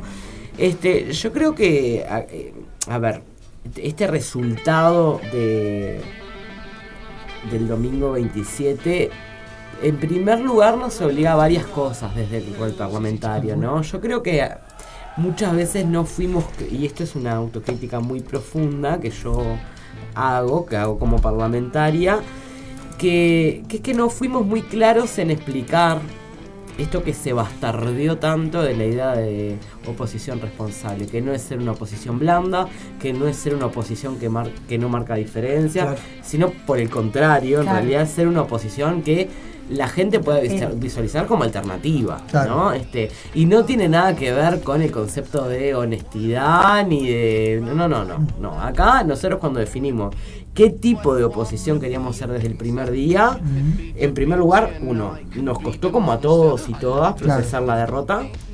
Nos costó además, y eso es, es algo que, que muchas veces desde afuera no se entiende, eh, tener 42 votos en el Parlamento. Porque no es lo mismo tener 49 como tuvo la oposición durante el último tiempo, que tener 42. Es decir, No se la esperaba. acá, este. No, es a- que, eh, para el cambiar el nombre de- de una escuela. de negociación ¿tá? es cosa que, cosa Claro. se- cosa que se hace en el Parlamento. Nosotros cambiamos un montón de nombres de escuela. Eh, Eso se salen de una comisión. Teníamos mayorías. Este, un mayoría. 42 Claro. no, no podemos ¿tá? hacer nada. Cosas tan básicas, No las podés tan básicas ahora. como aprobar cualquier El nombre de proyecto. una calle, el cambio de un Bueno, homenaje, ese, ese tipo de cosas plaza. requieren mayoría. Y la gente a veces afuera no lo entiende. Claro. No lo entiende porque yo entiendo este, que a veces uno se enoja mucho con las cosas que pasan Claro. y nos reclaman mucho que, que denunciemos más. Pero también hay que entender que el, que el Parlamento es una vitrina que tiene sus limitaciones, Claro. que el mármol es el mármol y a veces es impenetrable. Claro. Y que también es cierto que es un espacio de denuncia y se acabó. Nosotros ya no entendemos que ese sea un espacio de transformación cotidiana porque no tenemos mayoría. la incidencia ahí No para hacerlo. incidencia para hacerlo. Ahora, que vamos a dejar de denunciarnos, yo pongo un ejemplo siempre. Hoy este, yo salí a, eh, a- hace tiempo que vengo con esto, desde que Arbeleche presentó los datos de pobreza, denunciando que el gobierno está mintiendo, ¿no? Sí. Hace tiempo. Quedó claro ahora, ¿no? Vamos a- El, el 15 de febrero hace la primera conferencia de leche, apuradísima por salir a decir que bajo la, está mintiendo horrible. Bueno, salimos a cuestionar estos números. Este, después de los primeros días de gobierno se vuelve a instalar lo mismo. Y la remata Beatriz Argimón en el cierre de la campaña del no, diciendo esta gente está, hay que decirle no a estos que le están dando un gobierno que bajó la pobreza, la pobreza infantil. Bueno, y ahí re- revive esa, esa este, polémica con respecto a la manipulación de datos. Yo esos días hice rondas de prensa donde hablé con todos los medios, todos los medios sobre los datos de pobreza y la manipulación de datos. ¿Vos viste alguna nota? No. ¿Por qué? Porque a mí que venga el notero a hacerme la nota está perfecto. Ahora, la línea editorial de los medios. No se la permite pasar. De los medios, de todo, de, de todos los medios te estoy Sí, hablando, sí, porque sí. era una ronda, ronda Claro. coordinada centralmente con el Frente Amplio, para decir, bueno, nosotros tenemos que salir a hablar de lo que pasó, hablar de cómo es un error metodológico, que Asunción Arbeleche tiene que volver a primero facultad si realmente está convencida que esto está pasando, ¿no? Bueno, bien, perfecto. Hicimos una ronda de prensa y no salió. No, no solo hablé yo, ¿no? Esto, esto lo coordinamos como una acción para salir fuertemente a los medios Y habló también el presidente del Frente Amplio. Lo que le levantaron fue la parte en la que hablaba de esta atención sobre el artículo de violadores, libertad anticipada. Entonces, no es que nosotros es no denunciemos. Los, los Muchas veces no es que nosotros no denunciemos, es que la gente no lo ve porque Porque no lo los pasa. medios no lo cubren. Entonces, ahí empieza toda la tensión y discusión de decir, bueno, ¿para qué usamos las redes? Yo uso mucho las redes para comunicar cosas que la gente no ve en otros lugares. Claro. Y sobre todo para tratar de hablar con sectores de gente que no ve televisión y no escucha radio. Ah, sí. O sea, que, sí, que hay- que hay un público. eh, nosotros llegábamos a, a lo- los puerta a puerta a 15 días del referéndum y te encontrás gente que decís en un cumple, ¿no? O sea, le golpeabas la puerta, bueno, vengo. Sí, algo habían escuchado el referéndum, pero estaba, mira, yo, si yo estoy cansada de estar en campaña, me imagino el, el, el- ¿no? La el persona que vecino, está- la vecina que dice, no, no me hables más de política, no quiero saber nada, ¿viste? Y no escucha radio, no ve televisión, no ve papeleta. Con respecto a eso te quería preguntar algo. ¿Vos sentiste que en tus, en tus eh, viajes que hay como un cierto a- hastío de la gente con respecto a la política, con respecto a los políticos, este 3% de votos anulados? eh, sentí- lo, lo sentiste o, o no? O- No, a ver, a ver, en primer lugar, este yo creo que hay sí, hay una, ah, hubo una campaña organizada y no es de esta derecha, es de las derechas en general, porque yo creo que ahí ganan en ese campo, eh, de, de tratar de tender a la despolitización de la gente, ¿no? A combatir eso de que, bueno, lo que está organizado, lo que es colectivo está mal, eh, y, a, y a rescatar esta cosa de la meritocracia, del individualismo, de... Y eso va calando en la gente, ¿no? Y, y- va calando porque en realidad este, yo hablaba con unos compañeros argentinos la otra vez y me decían, mira que Milei no entró solo al Parlamento, ¿no? O sea, Milei estuvo cinco años, todos los días metiéndose en la casa de la gente, opinando de la economía argentina. Por supuesto. En, en prime time, ¿no? O sea, no es una cosa que, que son procesos eh, que sean de un día para el otro. Y esto me parece que también hay que analizarlo en una cosa es el hastío de, de esta cosa tan de polarización a veces en la discusión, pero también después está lo otro, ¿no? O sea, cómo, cómo combatís ese discurso que tiende a encerrarte después de lo que pasó con la pandemia, con esto de que tuvimos que realmente estar mucho más replegados y solos, eh, que teníamos miedo de estar juntos Ay, sí. por la responsabilidad que implicaba no solo enfermarte vos, enfermar al otro, ¿no? Claro. Porque yo creo que había una cuestión ahí de, de- de una enfermedad como culposa con el tema del contagio. Y, y yo creo que eso, que, que en realidad esos, esos votos anulados son, responden más a otra cosa que a un hastío de la política. Y creo que tiene que ver con, bueno, con, con pensar también en qué está pasando con la representación política, ¿no? Yo creo que, que realmente los partidos se tienen que, plantear, bueno, este, qué es lo que estamos representando desde el Parlamento y si efectivamente estamos representando a toda la sociedad uruguaya, yo creo que falta mucho.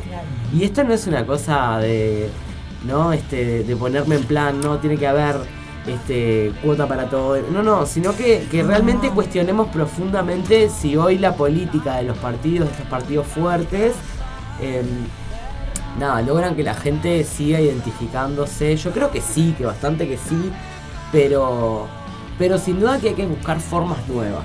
Formas nuevas de estar en el territorio, de llegarle a la gente, de, de- de hablar y de interactuar, ¿no? Que sea una cosa de ida y vuelta la política. Claro. Seguro. Hay que volver a eso. Mira, te voy, a, te voy a contar una anécdota. Un amigo de mi primo, 21 años, estaban hablando entre ellos y en una mi primo le dice, pero mirá que por la apariencia delitiva, si pasa algo y se arma lío, te llevan. Y por eso tenés que votar sí. Y él decía, no, yo no me pongo a leer un libro, me voy a poner a leer los, los 135 artículos. Eso, Fue muy difícil la campaña, pero tam- fue muy difícil también desde ese punto de vista la campaña, ¿no? O sea, Gurises entre 18 y 21 años capaz que no, no, no le entra, no le entra a la política, le como, cuesta, ¿viste? como, como como hablábamos delicado. antes, no fue ahí, no fue en ese rango de edad la No, comunicación no. de los votos. Fue en el rango de edad de 34 en realidad se va, se va, decre- va, decre- de- va decreciendo O sea, que estas personas de eh, en la 34 medida que va más grande la gente. Esas personas de 34, 35 años que, que votaron la política, ni siquiera conocen una vida laboral eh, en, un- en un ambiente. Por ejemplo, si, si empezaste a trabajar a los 20, y ahora tenés 35, o sea, no tuviste ninguna de las experiencias de, de estar en un, en un sistema neoliberal. O sea, Claro, como no, estuvo-. El sistema de trabajo de los empezó a 90, por trabajar En ejemplo. los 90. Claro. Entonces, es, es especialmente llamativo Sí, igual- que los que trabajamos en los 90. La y- ley de fueros sindicales de 2006, la primera ronda de Consejo de Salario del año 2008, o sea, era Frente Amplio y las prioridades del Frente Amplio, Claro. si bien fue respetar a los trabajadores, fue salir de la pobreza. Claro, no, O te sea, digo que es Digo porque que yo fui hija de la primera ronda de Consejo de Salario, empecé a militar políticamente Claro. en esa ronda. Pero y ¿qué yo siempre pasa? digo, era frente amplista, yo ganaba 4 mil pesos nominales y el 20% de esos 4 mil pesos, cuando la vida ya era cara en Uruguay, Sí. me lo pagaban en ticket alimentación. Ay, Entonces, totalmente. hubo un montón de cosas que pasaron que las Claro. generaciones que trabajamos en los gobiernos frente amplistas también valoramos como algo, no solo, Claro. no te tenés ni que comparar con un gobierno neoliberal. Sí, ni siquiera, tenés razón en Es eso. decir, pero ¿cómo llegó este pero, gobierno? eh, ¿En el- qué eh, situación? eh, por eso te digo que es ¿Qué llamativo pasó? que ¿Qué las pasó? personas que sí vivimos esa Claro. situación anterior, que vimos sí. ganar al Frente Amplio, que lo vimos ganar, que fue Claro. que lo vimos ganar, que veníamos en unas condiciones que eran, por Dios, Sí, que años la crisis. laborales perdidos, este, un montón de cosas. Hay un meme, no sé si vieron que hay un meme ¿Cómo que le después vos hicieron a podés la votar? calle. ta- estar que en el rango del otro voto. Jóvenes, no, no sabemos, nunca viví un 2012 y aparece la calle Ojo diciendo no importa, hacemos otro. Tipo, y es como un poco. Tranqui, chicos, tranqui. Y es, y es un poco humor negro, pero es verdad. Claro, pero a mí me pasa que, que yo. Yo pienso este en eso, la gente que vieron, vieron cambiar las leyes, Este- vieron poner sus trabajos en, en blanco, vieron, entonces, ¿cómo puede darse esa, to- esa torcedura de mente y de, y de repente no, no acompañar una política que vos Que apoya sabés a otros. que no, no te, no- no te apoya a vos, pero que apoya a otros. O sea, no te- de verdad, hay, hay temas que... Porque el referéndum no, no es partidario tampoco. Es, un- es una, Bueno, es- se usa mucho es- esfuerzo por partidizarlo, Sí, ¿no? obvio Sí, que lo partí. Pero si vos tenés un poco de coherencia, Sobre todo, y sobre tenés un no. trabajo, tenés un amigo de verdad o querés que, que vendan el puerto, de verdad querés que lo vendan al puerto. O sea, hubo un poco de. Y ese pensamiento se daba en personas de más de 35 años. A mí me, me asombraba. Yo decía, pero son personas que antes pensaban diferente. ¿Qué les pasó? ¿Son víctimas de la publicidad? ¿Son víctimas del manejo mediático? Porque. El, el des- evidentemente, el desencantado, ¿no? El manejo, el- el, Económicamente no desencantado. están mejor. Yo, yo vuelvo un poco a lo que a lo que decía este oyente que escribió que todo tiempo eh, pasado fue anterior. Y es, y es lo que me pasa a mí. Yo tengo 34 años, o sea, soy joven, pero tampoco soy una guricita, ¿no? O sea, soy una mujer de 34 años, una mujer adulta joven, digamos. Y tal, me pasa, yo no llegué a votar, por ejemplo, en el 2005, o sea, yo tenía 16 años. Claro. No llegué al- a, en el 2004, perdón, no llegué a elegir Claro. al primer gobierno frente amplista. Sin embargo, me pasa que a veces es como toda esta cosa de apelar a que eh, a, toda esta narrativa que para Sí. muchos sectores es importante, que sí, es de lo que hicimos, de donde salimos, de Claro. y cuáles fueron nuestras prioridades, ¿no? Porque mientras Valle puso plata para salvar los bancos, nosotros destinamos el último peso a tratar de sacar la gente de la indigencia. Sí, Digo. Eso es un quiebre fundamental con lo que pasó en el Uruguay. Ahora, es cierto que cuando yo a un pibe de 20 años le hablo del 2002, No, No entiende es nada. como cuando a mí me hablan del 80. Digo, no, de verdad, yo soy del 88. Sí, Siempre digo, yo soy hija del, del Uruguay neoliberal. O sea, yo me Claro, crié pero- con Fidodido en la televisión. Sí, hacé la Y- tuya. Y realmente es como. eh, no me preguntes cómo era la intendencia Claro. este, de Montevideo antes de. bueno, no sé cómo era. A, a- a gatas, eh, abrí los Sí, ojos y ya había frente amplismo en Montevideo, ¿no? Claro. Entonces, es como también un poco, eh, a veces hay, hay ejercicios que son difíciles de hacer en un momento donde además hay como una disputa sobre los relatos, ¿no? Claro. Yo veo todas las iniciativas que hay ahora para, eh, bueno, para liberar mayores de 65 años Los pobres ancianos. de la cárcel, Sí, sí. para este Gente- gente de bien. Por el tema de lo que son las pensiones especiales reparatorias que también están siendo cuestionadas. Esta idea de, bueno, todo eso no pasó en el Uruguay, que es una falta de respeto tremenda para con los familiares y, de detenidos y desaparecidos en Uruguay. Entonces es como, también me parece que hay que, que- que empezar a apropiarse de ese relato, pero que el Frente Amplio como fuerza política lo que tiene que tener es una propuesta alternativa como futuro. Totalmente. Claro. Y yo creo que fue parte de lo que nos faltó mucho eh, en el 2019, que era una propuesta de futuro clara, más allá de la certeza, porque certeza vimos durante 15 Claro. años de estabilidad económica, de Sí, obvio, redistribución, de crecimiento, Obvio. de formalidad, de aumento del empleo. Bueno, todo eso pasó. La gente quería, ¿no? Este, esa otra vueltita de tuerca. Y yo creo que nos quedamos cortos y fuimos tímidos y tímidas en un momento en- en- en- como en plantear cosas mucho más eh, ambiciosas, Sí, por decirlo sí. de alguna Sí. manera. No y eso también miedo. para la gente que ya había logrado conquistar muchas Ahí está, cosas. que es lo que te digo que es esa Fue como, bueno, ¿y, y qué hay de nuevo acá, no? O sea, está bien, ¿Qué pero yo ya hay? hace 10 años que trabajo y vengo aumentando el salario Es, ganar, permanentemente. es la lucha del sentido común. ¿no? Claro. O sea, la, la lucha de apropiarse de la apropiación del sentido común de las personas. Claro. Porque creo que ahí también va mucho de, de- de los problemas que, que- que están habiendo. El sentido común, y yo lo digo siempre, el sentido común que, que, que, digamos que reina es de derecha. Con frases hechas que son de derecha.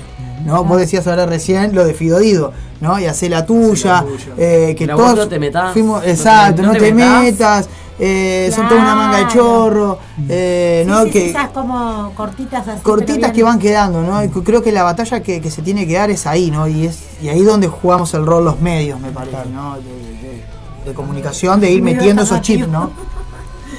Sobre todo los medios alternativos, Claro, porque una hay algo muy que difícil. hay algo que no se le puede chip. exigir a los medios hegemónicos, que No. es que estén separados del discurso oficial. Y el discurso oficial es el discurso del que los banca, no es el discurso Por supuesto. oficial El de quien de Canal 12 es gobierna, ¿no? De Pertenece a la clase social y de defiende que sus lo intereses. banca. Entonces, Es un eh, negocio. ah, yo creo que lo que lo que hay que hacer es, Es la lucha de clase. tratar de, de- de, como unir fuerzas en, en- en tratar de generar sí una nueva utopía en torno a- Sí. a, lo que es un proyecto de eso, izquierda. un, Diana, un si nuevo, alguna- un nuevo sueño, como quien dice algo, algo a, que, a lo que conquistar. Exacto. Eh, si tenés alguna info de la ley de medios que están vaticinando ellos. Bueno, no tenemos mucho porque en realidad, ¿qué pasa? Hubo una disputa muy grande dentro de la coalición. Ustedes saben que Cabildo Abierto fue Sí. el que obstaculizó que el, el tratamiento. Y de hecho, lo que más nos preocupa es este, ar- algunos artículos eh, que han salido de la rendición de cuentas que tienen que ver con el uso de la infraestructura de Antel y del espacio aéreo, además. este eh, para, para todo lo que es la- el tráfico de datos y frecuencias, eh, que, que se, se- se van a comisión y se tratan en el marco de ese proyecto. Y bueno, y en realidad está como paralizada la discusión. Por lo pronto, lo que nosotros habíamos visto el año pasado en la rendición de cuentas, hasta septiembre más o menos, era que el ministro de Industria venía como muy subido al caballo con esto de hay que avanzar o avanzar en ceder infraestructura, en el fondo de telecomunicaciones, en dar lugar a los privados al uso de, del patrimonio uruguayo, ¿no? Este, y de las inversiones públicas del Estado. Y en realidad eso se murió, ¿no? Claro. Y ahí este eh, hubo sí un- una gran denuncia por parte de los directores frente amplistas, del Frente Amplio, pero también de algunos sectores de la coalición. Entonces está como para bastante paralizado. Yo creo que depende un poco de cómo administren las tensiones a la interna de la coalición. No hay un solo punto positivo en, en esa ley. De hecho, son todas de retroceso. Claro. Este, todos la- los cambios que se proponen son de retrocesos en la ley. Es una ley hecha a la medida de sus propios dueños. ¿Puede ser que tenga que ver que Clarín se esté por instalar en, en Uruguay eso? Yo creo que no, no tiene que ver solo con, con Clarín, porque no está pens eh, bueno, hay una hay todo un cuestionamiento de cómo puede ser la concentración de, Porque en de Argentina, medios. claro, porque, en Argentina tenés casi el 60% Argentina, de claro. los medios son de Clarín. No, y, y- y y prácticamente los, los dueños de los canales de televisión uruguayos son todos argentinos también. Sí, Exacto. claro, ese, es- ese es el tema. Claro. Es un este, cómo, cómo en realidad hay, hay una posibilidad de, de rediscutir esto, que no de, de tratar de que los medios no se ultra concentren Sí, y sí. se, se generen estos este, mo- casi que monopolios y, y en realidad ahí sí empiezan a pesar otras opiniones que son no son las de los grandes medios pero que son las de otras cadenas que son más departamentales o del interior y ahí aparecen las tensiones también Sí, sí, ¿no? yo creo que que responde a muchos intereses, pero creo que responde a los intereses de los dueños del canal, sean de- del país que sea. ¿no? O sea, en realidad Sí, es. sí. eh, no, a mí me parece que realmente hay cosas que son que no se pueden cuestionar, ¿no? Y, y- y creo que, que realmente lo que no se puede dejar atrás es, bueno, el Estado uruguayo que, que, en el manejo de sus empresas públicas pone un rol social y que agarra todo lo que no es rentable, porque si claro hubiera querido tener cobertura en Tomás Gómez Solo hubiera metido una antena de primera. Totalmente. ¿no? Tiene la Este, infraestructura para hacerlo, de hecho. Claro, digo, Tomás Gómez Solo sí tiene, pero no sé, me imagino Baltasar Brun, Colonia Palma, alguna cosa así allá lejos. Está este, en Artigas, no sé, pensando a 650 kilómetros de acá. Bueno, eh, realmente eh, hubieran hecho la inversión. Porque yo voy a pensar que ahora de un día para de, ¿no? de la noche para la mañana se levantan siendo buenos y todas esas zonas blancas sin cobertura yo ahora voy a invertir porque como no llega, el- es el ejemplo claro, como no llega el mutualismo a donde llega ACE a poner la policlínica para que aunque sea una vez por semana haya un médico que es localidades de menos de 2.000 habitantes es la, la lógica Sí, sí, sí, yo ¿no? Este, eh, no llega el mercado a donde no le es rentable. Entonces, hay una disputa que tiene que ver con, con, con una concepción de soberanía en la ley de medios, ¿no? Y, y yo creo que no sé si, por lo menos, creo que el referéndum, más allá de esta pasada de rosca en la que vimos el presidente el domingo 27 de noche, marca un poco, eh, por lo menos la mesura de algunos sectores. Es ese Manini diciendo, che, miren que no nos podemos equivocar, en dos Sí, años sí. esto es perder, no sé qué, Sí. como diciendo, muchacho, tranquilo, tranquilo acá, porque, bueno, yo creo que, que lo de la ley de medios es, es muy grave, ¿no? Y sobre todo es grave para salir a defenderlo como gobierno, ¿no? Sí. Entonces, bueno, este no sé hasta dónde se avanzará. Y tiene un, un problema con un gran socio que es Manini. ¿no? O sea, de hecho, Manini está marcando mucha agenda del gobierno. Claro, Manini creo que se Es el socio incómodo. Es un socio claro, incómodo. Y se niega a que él lo sacrifique como simple peón. Para Exactamente. seguir su camino no va a querer eso porque supongo que Manini quiere su Incluso él ya planteó, lo, lo hablamos en el primer bloque, pero incluso él ya planteó el tema de que, de que no se siente escuchado por el Partido Nacional, siente que de hecho directamente no lo escuchan. Igual yo no le creo nada, ¿no? O sea, si me preguntan No, a mí, no le es- creo nada. Este juego de oposición que se hacen ellos mismos también es para aislar a la única oposición que existe, porque en Uruguay hay un solo partido de oposición. Porque ustedes me dicen, la coalición tiene todos los partidos menos el PERI, que no entró en la coalición, ¿no? Eso lo dice Vega. Siempre vota todo con Todo ellos. con vota ellos, pero todo. no está. Vota el presupuesto, vota la rendición. Sí, pero, no- no no- ¿Qué tema debe ser convivir con Vega en el Parlamento? Debe pelear con los imanes todo el Le, le tiempo. puede estar haciendo como, el juego al presidente en el sentido, bueno, yo te cuestiono primero, así no te cuestiona la oposición. Sí, claro, yo creo que acá, y, y hoy me- quedo como inconclusa esta, esta respuesta de, bueno, que co- cómo es volver ahora a la agenda parlamentaria, ¿no? Y creo que el Frente Amplio tiene que redoblar la apuesta acá en decir, bueno, nosotros generamos los espacios de diálogo y los ven- de hecho los venimos queriendo generar. Yo me acuerdo de, de aquella respuesta de- pero totalmente infeliz de la calle, plena pandemia, reunión en torre ejecutiva, este, después salió el, el Frente Amplio a presentar sus propuestas, a decir, bueno, queremos una mesa de diálogo, a poner nuestros mejores hombres, que capaz que no, o sea, no acordamos, pero estamos poniendo a disposición. Y, y en la calle, en la puerta de- del centro de vacunación en el Maciel, saliendo a vacunarse diciendo, ¿y de qué quieren dialogar? ¿Viste? O sea, en, en los medios. La soberbia, ¿no? Esa soberbia del presidente, que yo creo que es muy mala consejera. Entonces yo creo que también el Frente Amplio en este momento lo que tiene que hacer es replantearse su estrategia de oposición. Y yo creo que este gobierno tiene una estrategia que ha venido sosteniendo desde el primer día, que hay que combatir desde la oposición es, no podemos hablar de 800 temas a la vez entre los que uno me pone a la misma altura un insulto de Graciela Bianchi que la venta del puerto. ¿no? O sea, y, y eso es, parte de una estrategia de poner un montón de cartas arriba de la mesa, entonces vos no podés nunca eh, ponderar claramente, Claramente, ¿no? claro. Por supuesto. Este, y yo creo que no hay que entrar en ese corral de ramas.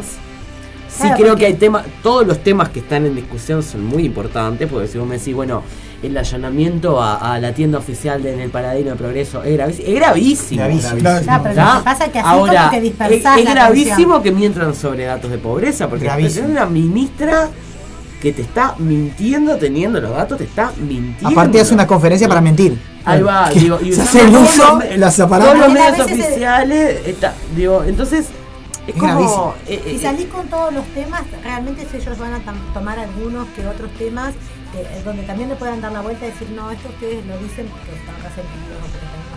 Entonces se pierde. pila de gente ahora que yo salí de nuevo con los datos de pobreza me decía, no, lo que pasa es que estás, estás lleno de odio. Y yo decía, pero salió el informe del INE. O sea, la medición no es mía, no es de Betiana Díaz que eh, estoy llena de odio y bueno, por momentos a veces sí, hay que decirlo. Estoy llena de enojo porque la verdad me recontra enoja salir a la calle, ir hasta la puerta del súper y que en la puerta del súper a cualquier hora del día tenga una madre con un pibe desescolarizado pidiendo para comer. Me calienta, me enoja, me llena de odio, sí. Bueno, lo proceso, no tengo problemas con el manejo de la ira. Claro, claro, que es Sí, otra pero esto que tiene que ver con los datos de pobreza, claro. tiene que ver con los informes que saca el propio gobierno, Claro. producidos y publicados por los propios organismos.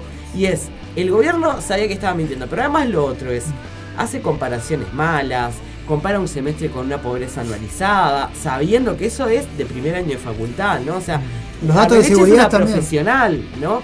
Bueno, eso es la, la, la, la Es como- sensación, cuando dices que ver, Sí, la tengo, sensación tengo tengo una sensación, sensación 40% de que lo- aumento de los homicidios. 40% es tipo, favor. No es una, no es una Una sensación, sensación. es grave. No. Entonces, cuando Y además se cae el relato del gobierno de que... De los- eh, de la- los- de los éxitos. de- exactamente, se cae el relato. O sea, se abrió la pandemia de alguna manera y, y- y, claro, explotaron los homicidios. Yo creo que debe ser muy difícil y eso yo lo entiendo porque yo también fui base social de un gobierno y las contradicciones también tuve que procesarlas Claro, sí, sí, con sí. todo el dolor del mundo y también tuve que defender muchas veces cosas que decías, bueno, pero no, no, no, tendrá razón el que me está hablando, no faltará un poquito más.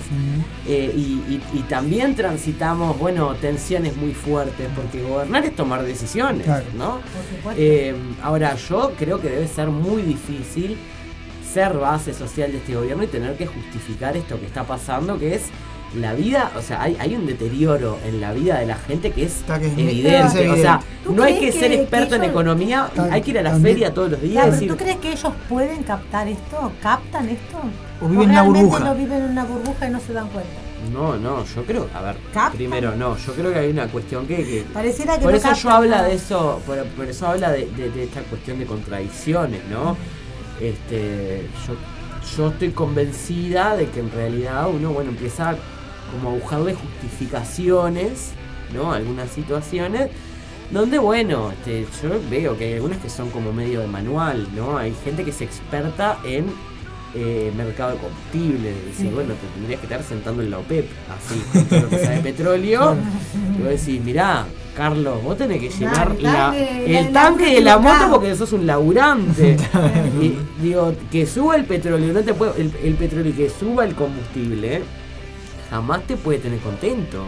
Y sabemos que no te tiene contento. Claro, tiene Ahora, ¿cómo se labura con esa gente? Claro, ¿cómo se, cómo se, Yo se- creo se que- canaliza, no? se creo- sentido común. Yo, bueno, Bueno, pero, claro. pero es algo que yo no le puedo decir a una persona que quiero convencer de que hay otro mundo posible, que es un estúpido, no, la verdad que no, justamente, porque Bueno, eso, eso- fue lo que desacumuló también en parte, porque cuando Claro. digo la soberbia es mala consejera, mala Para consejera todo. para, Para todo, todo. el mundo. No es que yo soy una iluminada y me doy cuenta de que este gobierno está haciendo un gran, operando un gran ajuste que no le importó ni la... No, no. A ver, hay cosas que están pasando que evidencian que se operó casi que el mismo ajuste fiscal, que lo está pagando la gente, ¿no? Este, con que tenían planificado antes de la pandemia. O sea, en realidad todo esto estaba anunciado. Lo que pasa es que, claro, después hubo eslóganes, hubo globos de colores, hubo este, lindos actos, hubo lindos audios, hubo linda presencia. Y eso yo Una creo que generó de la pandemia que tampoco es un generó una generó una cierta esperanza para alguna gente que esperaba que realmente hubiera un cambio que, que no sabían qué era pero que era diferente. Y bueno y en realidad lo que pasa es que se puede cambiar para estar peor siempre no entonces bueno eh, yo lo que digo es creo que con mucha y eso sí fue parte, yo creo que fue una, una tónica muy clara de la campaña del sí. eh, ponerse en un lugar de mucho más escucha y comprensión, de mano tendida, que de, este, de, de- refregar cuáles fueron tus logros. Porque aparte lo otro es que yo le digo siempre a los mismos, sobre todo los compañeros son más cúbicos, ¿no? Mira, ¿sabes qué? Al Frente Amplio lo eligieron para que sacara a la gente de la pobreza. Lo eligieron para que mejorara la salud, lo eligieron para que mejorara el trabajo, lo eligieron para que volvieran los consejos de salario. Históricamente nos comprometimos a eso. Hicimos eso, la gente esperaba eso y más. Entonces yo no le puedo cobrar a nadie que todo eso pasó, porque nosotros sabíamos que tenía que pasar. Claro, Desde el primer día de gobierno del año 2005. Claro. Entonces, yo creo que acá hay que No tener la humildad suficiente para decir, bueno, este proyecto de izquierda hay que pensarlo con la gente desde otro lugar. Y hay que poner mucha más oreja. Claro. Y no encerrarnos en discursos que, eh, que, nos, que entendemos solo entre militantes, ¿no? Claro, claro. O sea, es como que nos habláramos a nosotros mismos, a veces da esa impresión. Parece que no- nos hablamos O a veces, nosotros. a veces estamos muy preocupados por. Yo pongo, bueno, vuelvo a ponerlo dicho de bien, pero a veces nosotros hacemos un mundo de algunas declaraciones son graves, che, son re graves. O sea, estar, es grave Sí, como son- sí, sí. síntoma para la democracia estar todo el tiempo corriendo los límites de la corrección política. Ahora, a la señora que volvió a la feria y compró la mitad de lo que compró la semana pasada, te puedo asegurar que en el momento que le tocaste la puerta, si llegó de la feria y le hablas de Bianchi, no importa nada. Porque en realidad está preocupada en resolver su día a día. ¿no? Y lo que no hay, y lo que no hay en el, en- en el plazo más inmediato, es como esta cosa de avisorar eh, un, un futuro mejor, ¿no? Es decir, bueno, que este gobierno vaya a tomar medidas.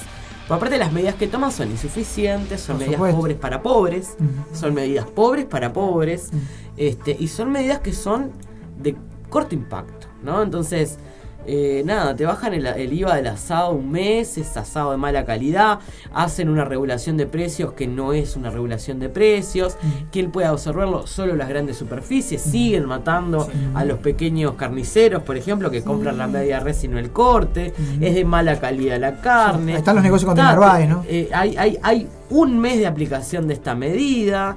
eh, después empiezan ahora a hablar de precios cuando ya se fue todo ¿no? a los cielos. A los cielos, porque es impensable que sea prohibitivo para una familia comprar huevo. Sí, sí, sí. ¿no? Y hoy es Estamos prohibitivo salir a comprar huevos, por ejemplo. Entonces estamos hablando de una situación de carestía. eh, y, y- y do- donde nuestra yo creo que el principal desvelo de la oposición hoy tiene que ser luchar contra el hambre porque lo que estamos empezando a ver es que la gente cada vez puede bancar menos y eso tiene una explicación clara es sube todo menos los salarios Claro, perdi- una lo- de los, Claro, hay una los salarios lo- el tema es el poder adquisitivo de los salarios viene cayendo. Cayendo Cayó en 1.5 no, nueva- los nuevamente volvió a caer. no, no, no empatan y no hay además eh, en un horizonte No se avisora en los próximos tres años nada. Esto de, la, de lo que habla el gobierno de decir, bueno, todos los años cuando viene Robileche al Parlamento le preguntamos, bueno, ¿y cuándo se va a dar, a ver, díganos, ministra, ¿cuándo se va a dar la recuperación recuperación salarial? salarial. La estamos negociando, todas las veces responde lo mismo, la vez como quien tira la pelota para adelante. Entonces, claro. Era el 2022, va a era ser- el año. Va a ser, sí, sí, pero ahora ya, ya 2022 Ya. es como una cosa. Y cuando uno empieza a ver qué es lo que está pasando con el mundo del trabajo, este, también se abren otras preocupaciones que tienen que ver con, con- con- también con afirmaciones que hace el gobierno que son complicadas, porque Claro. legítimamente el gobierno dice, bueno, bajó el desempleo. Pero no bajó el desempleo porque haya más empleo. Claro. Eso es lo que hay que entender. En realidad cae la es tasa de de actividad. datos. Claro, claro. Entonces lo que pasa es... Hay que menos hay- gente buscando trabajo. Hay menos gente buscando trabajo también. Claro. ¿no? Entonces... eh, hay- bueno, no puede ser que tu política para bajar el desempleo es que la gente deje de buscar laburo. Claro. Realmente Claro. es como... Claro, eh, ese es el manejo de los datos.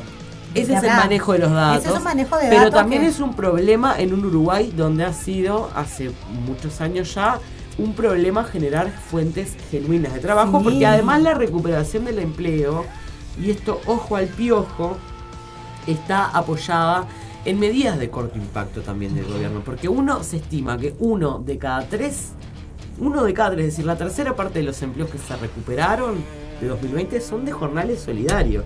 Acá estamos hablando que son 15.000 pesos por beneficiarios, no menos, menos porque el último tiempo eran 6.250, la última prórroga que se hace por dos meses es de 6.250 con el compromiso de hacer trabajar a la gente una semana, no es salario, no tienen derechos laborales. Eh, tienen cobertura de seguridad social, pero claro, es una parte de una semana, una semanita, es una no, cosa que... sí, que no y realmente no es una política laboral. activa de creación de empleo, incide, sí en los números de empleo, pero es grave qué es lo que pasa cuando, bueno, vos dejes de dar esta prestación. Porque además es lo otro, ¿no? O sea, se pasaron 15 años este, criticando las políticas de, de prestaciones y transferencias y la política de prestaciones con contrapartida, en particular como por ejemplo Uruguay trabaja, ¿no? Y sin embargo, lo único que pudieron hacer cuando se les desmoronó todo fue implementar el mismo tipo de política. Así que fue duro con esto, fue Sanguinetti. Claro. Sí. Es decir, bueno, no, cortémosla con la política de transferencia, ya está. Este, a decir, bueno, acá hay que meter tijera y es la voz de Alfie. Claro, es bueno, sí. Entrando. Claro. entrando ahí. Seguro, sí, sí, es el, el- es el Partido Colorado eh, liberal. eh, Pero lo que pasa es que siempre cuando hay una crisis así, el, el- país hace obra pública, no, no tiene otra. o Claro, el obra tema es que ahora la obra pública es déficit fiscal para ellos. Claro, hay, hay una concepción ahí de, de que, de que el gobierno está convencido de que este ajuste es, es una política contracíclica y nosotros decimos no. No. Una política contracíclica es que en un momento de recesión en general de la economía vos redobles la inversión para lograr incidir en cómo es la, dinámica del mercado interno. Porque lo que lo que está pasando es la gente tiene menos plata, el consumo cae, este, y, y empieza a afectar todos los sectores de la economía, porque la gente deja de consumir bienes que se producen en Uruguay. Y además también lo que pasa es que el salario que estás afectando es de los trabajadores y las trabajadoras que consumen acá. Claro, que pasa que- la, la mayoría consume dentro del Uruguay. Sí, sí, y afectás al kiosco, al almacén, ¿no? Sobre Entonces todo. también las pequeñas empresas en Uruguay son el- más o menos el 90%, un poco más, de las empresas. Es decir, la idea de que hay grandes empresas en Uruguay es como, no, es una, una gran minoría. Y en la feria Están- pasa también. Que pasa subieron la la fruta, las verduras y, Y la gente el que consume menos. va y le, le- le- y le, y le pregunta ahí al puestero, ¿y vos qué sabés? Y no subió Aparecieron todo". los precios El por clima medio no tiene kilo. nada que ver, es Claro. lo que Ya, tiene que ya, decir el ya. El aparecieron clima no tiene nada que ver. En la feria los montoncitos de cosas. que De a medio hacen. Bueno, kilo, ahora el está el tema de que kilo. están A pidiendo, la kilo. gente Sí, está pidiendo en los almacenes comprar en forma fraccionada. ¿no? Fraccionada, sí. Lo más, lo más Se redujo Volvemos a los 50% de la venta en los Almacenes, almacenes. volvemos a los Cin- 90 fuerte. 50% se redujo la venta. La O sea, gallina sí, María que me vendía 20 pesos café, 50 pesos fideo, porque yo tenía. Bueno, los que vivimos en barrio, ¿no? O sea, yo que me crié en un barrio yendo también. lo tengo claro. Y, pero también es cierto que este es, eso ha seguido sucediendo en los bar, en los barrios ha seguido sucediendo. En o el interior se mantiene. En el interior se mantiene. barrios, y- nosotros y en somos los- de barrio y y en los barrios de la Acá en periferia, se sobre todo. está, se le está pidiendo Pero, para... pero es cierto Claro, que está pasando con el consumo de las familias que, a ver,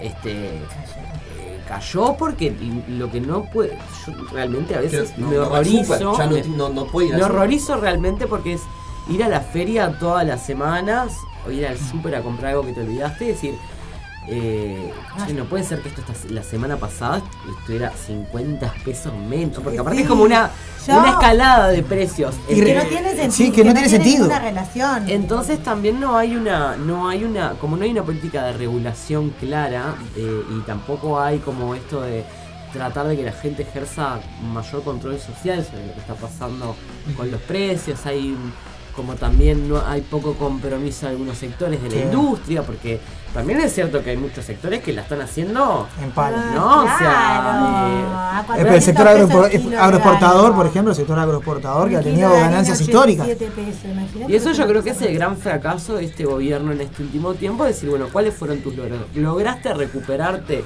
económicamente de la pandemia? Sí, ¿cómo? Concentrando cada vez más la riqueza y no aplicando políticas que logren hacer que eso derrame, porque o sea, ese derrame hay que empujarlo, ¿no? O sea, es como no tuviste herramientas para que No una ese crecimiento de la economía, que además en, en el momento, ¿no? En el mejor momento del año de la presi- me acuerdo que fue en la presidencia de Mujica cuando Sí. suben los precios de los commodities, se hablaba Sí. del viento de cola, hoy estás hablando de un huracán de cola, ¿no? O sea, que el, el aumento de los precios internacionales de algunos productos es realmente lo que marca que hay una concentración muy grande de la pobreza y que realmente hubo gente que se enriqueció mucho. Entonces yo creo que acá hay una, una importancia marcada de poner arriba de la mesa, y yo creo que ese tiene que ser el tema de este año, de hablar de la pobreza, de hablar de la carestía y de hablar de que no se aguanta más justamente este, vivir en un país que produce alimento para 40 millones de personas y que hay gente con hambre. ¿no? Exactamente. Claro, Exactamente.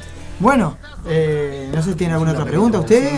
No, no, tenemos No, de- La única una inteligencia superlativa, dice que era una de- genia de Betiana, todo lo que por la dijo- entrevista, Ah, dice Ale. De, ¿no? muchas de las cosas que dijo Betiana, eh, hoy estaba hablando de los medios, en realidad lo que se retrocedió no, no solo son los medios, el país retrocedió 30 años, 40 años, no sé. Acá te pusieron un mensaje súper lindo, sublime, una inteligencia superlativa. Ah, me la voy a creer. Una genia, Betiana, gracias por la entrevista. Saludos. pelado George. Vamos arriba, El muchas Kevin, gracias. el. Kevin me ¿Cómo manda, me mandó una foto que, que la compartí y Ser mujer en, el parla- en este ver, parlamento, en este bueno, parlamento yo- que tenemos para la mujeres. vuelta, Ceci, para la vuelta, no Ah, Pará, pará, que estamos a las Vamos, 7, a las pausa. 7, a las 7, a las 7, a las 7. Vamos a bajar la Diana, cosa. perdoname, yo ya pensé que Eh, te ibas. Lo que Hacemos, hacemos una pausa cortita, hacer una pausita institucional, no, quería terminamos y vamos a la deportiva. Este mensaje del Kevin que me dice, eh, compartí esto si podés en la mesa. Fin de semana de mucho trabajo. En cada territorio continuamos quitando cartelería y llevando las columnas a su estado anterior con pintura gris. Muy la bien. democracia es libre expresión y también responsabilidad y compromiso. Que Ciudades limpias luego de cada campaña. De la mesa roja aplaudimos y saludamos ese, ese gesto. esa iniciativa de limpiar la Muy bien. ciudad, que después queda todo eso volando por ahí. Sí, Exacto. totalmente. Bueno, vamos, y, la- vamos y venimos. Vamos a volvemos. institucional y ya seguimos con más. La mesa La- roja Claro que sí. Muy bien. 2022.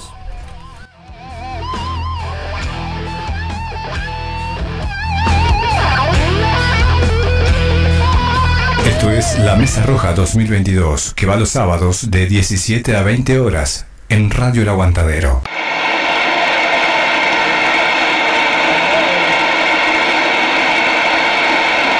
La mesa roja.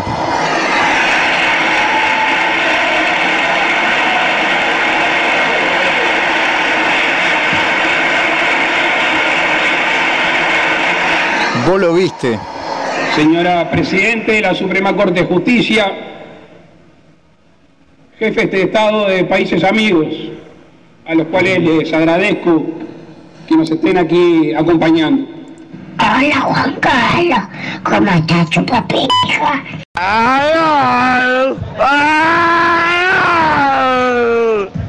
En este 2022, La Mesa Roja sigue, sigue resistiendo.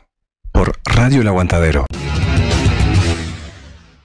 Estamos acá para pasar lo que se dice. El resumen de la semana de la mano de Cinte, claro que sí. El respaldo de la mayoría absoluta del país. Este resultado no deja bien parado al presidente, ya se reflejó en la cara del presidente anoche. Este resultado no deja bien parado al presidente, ya se reflejó en la cara del presidente anoche. El gran ganador es el gobierno que obtiene, después de haber tenido todas las situaciones críticas que ha tenido y de tener percepción de que la situación económica está mal, aunque los números del gobierno le den bien, la gente dice, a mí me va mal. La oposición ayer se jugaba una parada muy difícil, se jugaron una parada muy difícil en tratar de conseguir las firmas y se obtuvo un resultado muy fuerte y luego esta votación que es una votación muy impresionante. Creo que ganó el gobierno, que ganó el presidente de la calle Pou. Creo que obtuvo más o menos los votos que obtuvo en el balotaje dos años después, con problemas de empleo, con problemas de cosas que están caras. Y la coalición va a tener que cambiar un poco su funcionamiento. Ayer vimos a líderes como Guido Manini Ríos, el líder de Cabildo Abierto, que dijo muy claro.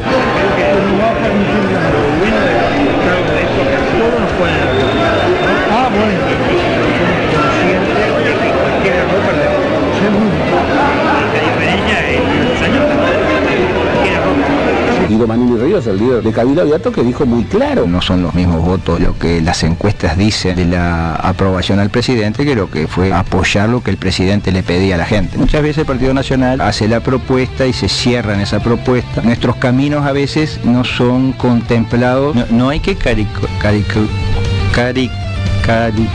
bueno, que era una caricatura. No hay que carico, carico- cari- cari- es- bueno, que era una caricatura. Guido Manini Ríos, el líder de Cabildo Abierto, que dijo muy claro. Graciela es una senadora muy combativa y ese es su estilo. Y seguramente ella dentro de su estilo va a hacer un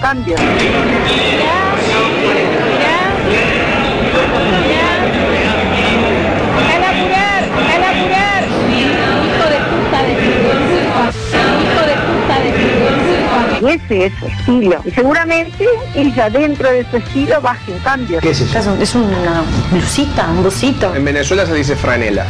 bueno, yo te digo, bueno, ta, digo, sí, no, no, sí, porque ya después me levantan eh, que cortadas las cosas y esto que eh, te doy, eh, eh, te doy. eh, yo le voy a hacer una pregunta a Jorge, pero le voy a pedir a Fernando que no se ría. ¿Cómo es la bergamota en Estados Unidos? ¿Cómo es la bergamota? Una cosa es un chorizo eterno. ¿Cómo es la bergamota? Un pedazo de mi vida. ¿Cómo es la bergamota? Tenía miedo. ¿Cómo es la bergamota? Siempre soñé ver a la polla en un lugar más oscuro. ¿Cómo es la bergamota? El actor y vergarismo. ¿Cómo es la bergamota? Te doy la cola. Me levantan eh, que cortadas las cosas. No podemos dejar de preguntarle por, por algo que pasó en la cancha de progreso. No, yo les agradezco a ustedes, ustedes tienen el derecho a preguntar y yo también tengo el derecho de decir que vengo a hablar sobre la jornada. Yo ya dije lo que tenía que de alta sensibilidad. En los estadios hasta ahora, por suerte, no ha habido problemas. Quiere decir que la policía viene actuando mal. Viene actuando bien. La policía viene actuando mal. Viene actuando bien. Buscaban boletas de una Yo de las agradezco mucho la, la- la entrevista. ¿Entiende que hay un clima enrarecido en el marco del referéndum justamente? No, gracias. Bueno, muy bien. adelante. Muy amable, gracias por estos minutos. Luis Alberto Ojeda. Usted cuando va a la, a la carnicería debería pagar un IVA 10%, usted no lo va a pagar y por ende el asado va a salir un poco más barato. A ver si estoy haciendo mal la cuenta. Por cada mil pesos que vos gastes en tu canasta, el- esto te, te alivia 7 pesos. 7 pesos. O sea que si vos gastás 20 mil pesos, Pero no solo 7 pesos, el 10% de 7 pesos. No. Porque 7 pesos es lo que estás en asado. Ah, perdón. Eh, eh, es, no, es por cada mil pesos no. eh, Es 0,7. Esto es La Mesa Roja 2022, que va los sábados de 17 a 20 horas en Radio El Aguantadero. Sábado 21 de mayo. Un toque, un aguante. Edición 12 años. Radio El Aguantadero festeja. Desde las 20 horas, performance de teatro a cargo del programa Bambalinas. En vivo, Aleite y compañía. Carniza. Baja Brava. Tributo a la renga. Y perfectos desconocidos. Sábado 21 de mayo, desde las 20 horas, en espacio Midas Music. Rondó 1493, esquina Uruguay. Entradas anticipadas. 2 por 1 300 pesos. No te quedes afuera, conseguí tu entrada anticipada en el local de la radio Aurora 382, esquina Conciliación. Pedísela a tu locutor o locutora de confianza. Un toque, un aguante.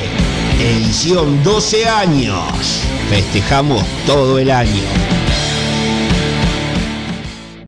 Norturbano distorsiona la frontera de La Paz con Baito Festival. Sábado 2 de abril, calle Brasil Cultural. Baito Festival. Desde la frontera, Neo, Amazing One Man Band, Mambo Rock. Baito Festival. Desde Artigas, Mala Influencia. Desde Tacuarembó, El Fondo, Inminente. Con sumo cuidado. Y como si fuera poco, performance teatral del taller de teatro independiente de Rivera Meto. Baito Festival. 2 de abril, rock y artes escénicas. Apoya e invita a Calle Brasil Cultural. Norturbano, desde el 2015, distorsionando tus sentidos. Baito Festival.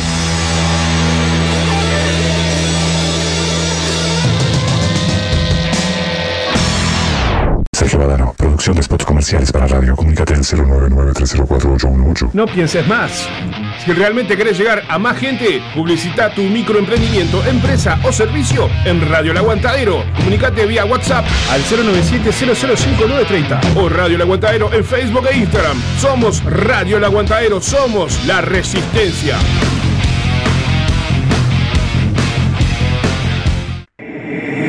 ¿Estás buscando a quien mezcle y o masterice tu demo, tema, álbum o discografía? No busques más. Fabián Badano te lo hace posible. Contacto vía mail, fabrecord.gmail.com o a través de Telegram, arroba fabrecord. Radio El Aguantadero. Estás abriendo la ventana del aguantadero. Subí el volumen.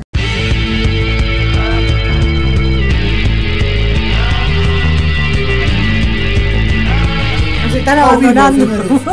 Estamos en la Bueno, sobremesa ya. Ya está, volvimos, bueno, eh, tercer, cuarto bloque, ya, ya a esta altura ya no sé ni qué bloque estamos. Estamos con Betiana Díaz, muchas gracias Betiana por, por venir, la verdad que... por invitarme. Por estar en esta tarde. Ah, bueno, me encanta, alegro. un honor tenerte. Y había quedado una pregunta pendiente, Cecilia. Que yo dije, ¿cómo es ser mujer en este momento en el Parlamento? Cuando tenés otras mujeres que en realidad tienen una, un, vamos a hablar con el idioma que hablan todos, como un pensamiento muy patriarcal, por decirlo de alguna manera. ¿Cómo te enfrentas a esa situación, Tatiana? O sea, como- entre todas las que te tenés que enfrentar, pero esta como, Aparte de algún como personaje ahí por- parlamentaria, como parlamentaria. Aparte de algún personaje dentro del cabildo que tenés que enfrentar, eh, que son bastante conservadores en ese aspecto. ¿no? Sí, yo creo que, a ver, en primer lugar, para las mujeres eh, hacer política siempre Esto es más La Mesa difícil. Roja 2022, Yo creo que, todavía de 17 seguimos a 20 teniendo muchas cuentas pendientes con las mujeres que, que son militantes, con las mujeres que dedican su vida a la política y que sostienen organizaciones. Y eso se expresa obviamente en Claro. el Parlamento, ¿no? O sea, somos menos. Las mujeres jóvenes, además, ¿no? Yo cumplo con esta doble condición Claro, que estás, de eh, ser mujer y joven Sí, en, un sí. parlamento que, si bien ha bajado su edad promedio en la Cámara de Diputados y en el Senado, eh, Pero en la oposición no pasó con las mujeres eso. Son El- mujeres, de- no son, no hay tantas mujeres jóvenes. no hay muchas mujeres jóvenes y, y es cierto que no tienen un rol eh, muy activo en el debate parlamentario, ¿no? Por ejemplo, me pasa, yo soy la única mujer en la Comisión de Hacienda del Parlamento ¿Por qué se da esa situación? ¿Porque, porque no les interesó integrar o por algún tipo? Yo creo que hay una decisión marcada de, de que los que discuten la plata, por ejemplo, y Son los los impuestos Son los hombres del partido.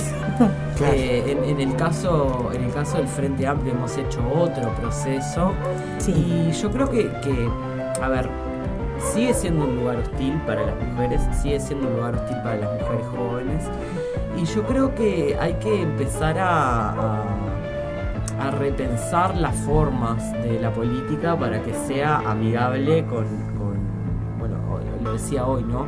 Con las formas de representación también. Claro. Porque yo creo que es importante, es muy importante que nosotros logremos representar a la sociedad en su conjunto. Claro. ¿no? Entonces, en primer lugar, sigue siendo un parlamento donde el debate es muy duro para las mujeres, donde hay una carrera de obstáculos tremenda que tiene que ver con eh, tenemos que estar mucho más preparadas, tenemos que estudiar mucho más para ser interlocutoras válidas y reconocidas como interlocutoras válidas. Tenés que tener mucho más preparación que cualquier Sí. varón que llega.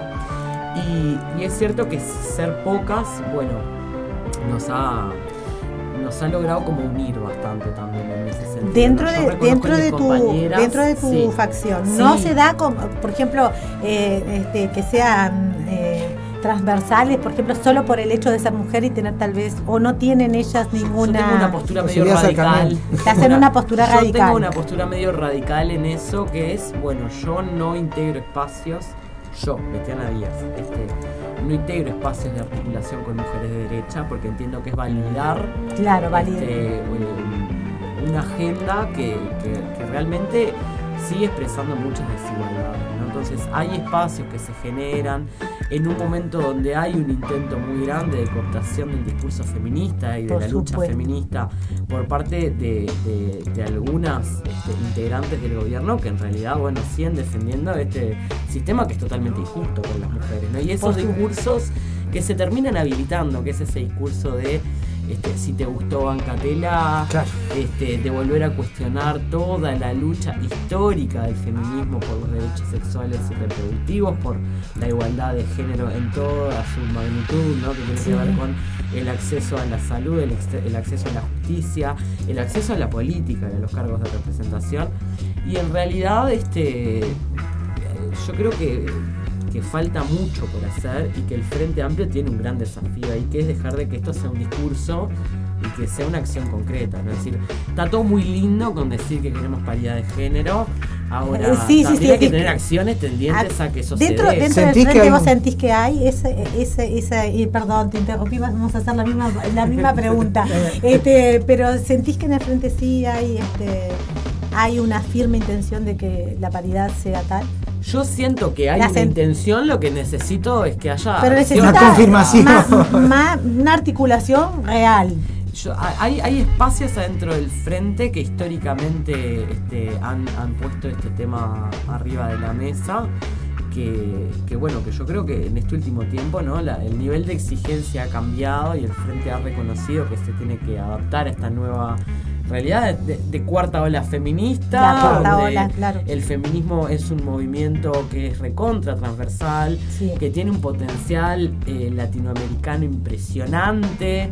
Este, Se están que creando redes, aparte que- del movimiento social, ¿no? Que, que viene con diferentes vertientes de, de- de pensamiento y que, y que termina de alguna manera siendo, bueno, este, el movimiento más grande en, en- en- en hito de movilizaciones en el último tiempo y eso nadie puede mirar para el costado y No. ignorarlo. Pero sí entiendo que como fuerza política nosotros tenemos que tener acciones tendientes a hacer visibles a las mujeres. Yo voy a poner un ejemplo. A mí me encantó este, que se promocionaran mucho los debates de la ley de género de consideración. Ahora, ¿cuáles se mediatizaron más y a cuáles se le puso más carne? En lo que fue la publicidad, eh, la difusión, la mediatización. A los, a los debates de los varones. los- sí, de los- Yo de los vi debates de representantes. mis compañeras excelente. Excelente, Vi a Ana Olivera debatiendo Sí. con Luz sobre seguridad.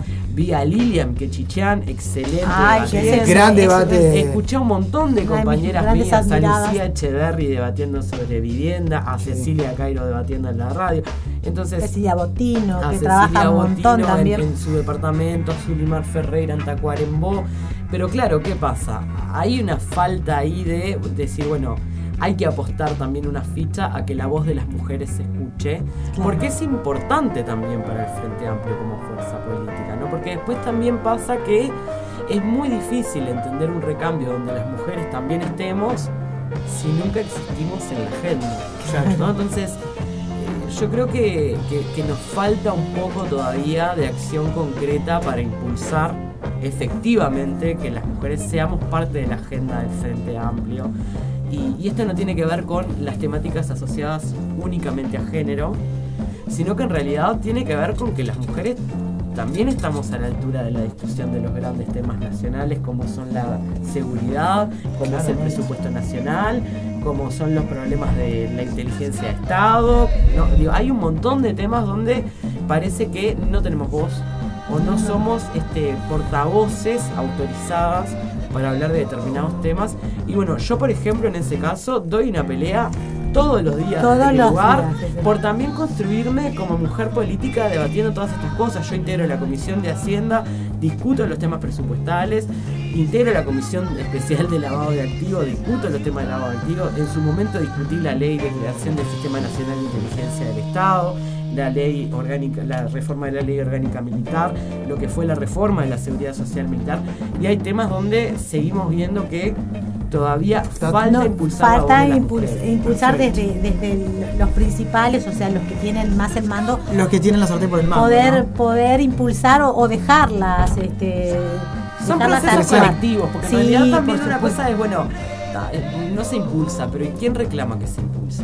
Y Claro. eso es un proceso colectivo, no es un proceso de la dirigencia. No. ¿no? Es decir, bueno, acá hay cosas para marcar fuerte donde nosotras no podemos ser siempre la que tenemos la llave del cuartito del fondo y vayan a discutir sobre género, infancia y, Claro, que son como que solamente podemos hablar de esos Temas eh, sí, o sea, bueno, de o sea, vayan a hablar de feminismo a otro lado. eh, y y no como un, un interlocutor que no importa tu condición de mujer, sino tu inteligencia o tu o, o tu predisposición para, para ejercer un cargo Totalmente. este, Y también buena. que, la- que cambian mucho las dinámicas cuando hay mujeres en, en- en las comisiones, en los temas, porque se discute y se articula desde otro lugar, que yo creo que también es muy interesante plantearlo, porque, porque por- en el mármol, por ejemplo, una cosa que pasa es que no hay lugar para la emocionalidad, ¿no? Entonces parece que vos tenés que estar enojado siempre. Yo digo, es cierto que la política uruguaya, así como, como, Enoja. como funciona, te termina masculinizando. Porque, porque por ejemplo, Como este, eso para de poder- golpear la mesa para hablar, para, eso de, para hacerte escuchar. para hacerte escuchar, este, y, y- y también es cierto que muchas veces lo que, lo que tiene que ver con conectar con las emociones, con plantear cosas que, realmente se nos trasladan de la agenda política, cosas que pasan en la calle, nos angustian y las vivimos desde otro lugar. Y esos hay lugares donde parece que todavía no se puede plantear. No se puede ni Yo siquiera creo que eso tiene que ver con deconstruir una política que está muy patriarcalizada, por Ay, decirlo de alguna manera. Entras donde allí, entras al 1900. Si gritás sos una loca, si llorás sos una desequilibrada. Claro, sí, y, los y si te argumentos- angustian, bueno, no tenés pasta para esto porque Claro, no, no- puede ser que a vos la, no tenés la realidad te, te entristezca, ¿no? Y no hagas nada. Bueno, no. Yo creo que, que todo eso hay que cuestionarlo. también. Totalmente. Y creo que hay una camada nueva de dirigentes del Frente Amplio Dispuestos que a. eh, sí, que ha empezado a plantear las cosas de otro lugar. Yo escucho mucho a Fernando Pereira y lo escucho hablar de la cultura y lo escucho hablar de las del relacionamiento entre los militantes y, y me parece muy interesante empezar a ponerle eso que sí tiene que ver con lo que con lo que Pereira este, siempre ponía ejemplo de, de- de- de un debate de su día en un programa que decía, bueno, acá se terminó la sociedad. Se terminó el del amor, la solidaridad, lo y dijo en yo siempre digo lo mismo, bueno, acá los cambios que tenemos que hacer, y esto es una, una lucha que yo tengo sobre todo con muchos compañeros que te dicen, ustedes los jóvenes se tienen que ganar el lugar a los codazos. Y yo digo, no, no es a los codazos, es con amor, esto es una carrera de postas. Y, Claro. y esta carrera de relevo se hace con amor o no se hace, porque no podemos hacer todo pelota para generar recambio. Yo creo que el Frente lo ha entendido en este último tiempo eso, pero igual sigo pensando que eh, tenemos que llegar de a muchas más. Claro. Tenemos que estar. A mí me pasa, ¿no? Yo tengo 34 años, soy titular de mi banca, de la banca de mi sector, de la banca Frente Amplista, pero la mujer que me sigue dentro del Frente Amplio es Vero, Vero Manto, Sí. que tiene más de 10 años más que yo. Claro. Entonces, hay No como hubo ahí un- está una claro- oportunidad, está- ¿entendés? Está Para- claro que hay, que hay un que hay una franja etaria donde las mujeres no llegan, porque las que llegamos somos las que no tenemos hijos chicos para criar, porque recae sobre nosotros el cuidado y porque la militancia a veces es insostenible en los formatos Sí, en los que la conocemos, este, Totalmente. o las mujeres que ya criaron hijos, ¿no? Claro, que O sea, están- como toda una pasa- franja etaria de mujeres que, que están en la vida política, que sostienen al Frente Amplio, que están en el comité, pero que no pueden muchas veces en estos formatos eh, asumir estas responsabilidades que yo creo que hay que repensar eso también. Sí, el, punto de vista biológico de la mujer y la, y la detención que le puede hacer en cualquier aspiración, tanto política como también a nivel privado. Este, si tenés un hijo, claro, no, no tenés unas leyes especiales en donde vos puedas capaz que eh, hacer las dos cosas a la vez, eh, conjuntamente, porque por lo general, como te decías, una persona militante, por ejemplo, y si es mujer, tiene su casa, su trabajo, sus hijos y la militancia, por ejemplo. En el caso de la en política también tenés un Que en un local nunca tengas pensado, por ejemplo, un espacio de lactancia. No, no tienen Eh, ustedes no, espacio o sea, de No hay En ningún- cuidar los no se- niños, un lugar donde puedan cuidar a los niños. No se avisoran niños en dar el por palacio. sentado, dar por sentado bueno. que, que vos no vas a tener mujeres eh, eh, madres de municipios muy chiquitos eh, en ese espacio mucho rato. Totalmente. ¿no? Entonces es como, son cosas re básicas que son de cuidado. Sí, pero que son estructurales que que, nunca- también hacen al feminismo también y que es uno de los reclamos también. Totalmente. El poder encontrar esa paridad en, en el sentido de, bueno, no, no me des una igualdad, sino dame una equidad. O sea, yo tengo esta, eh, eh, esta realidad y, de- y sobre esta realidad tengo que trabajar. Este, yo soy un ser que Y tengo eso un empiezan hijo. las estructuras partidarias. Claro. Que termina cristalizando en lo que es esa foto del parlamento. Sí. En realidad, lo- o sea, porque además hay otra cosa que pasa, ¿no?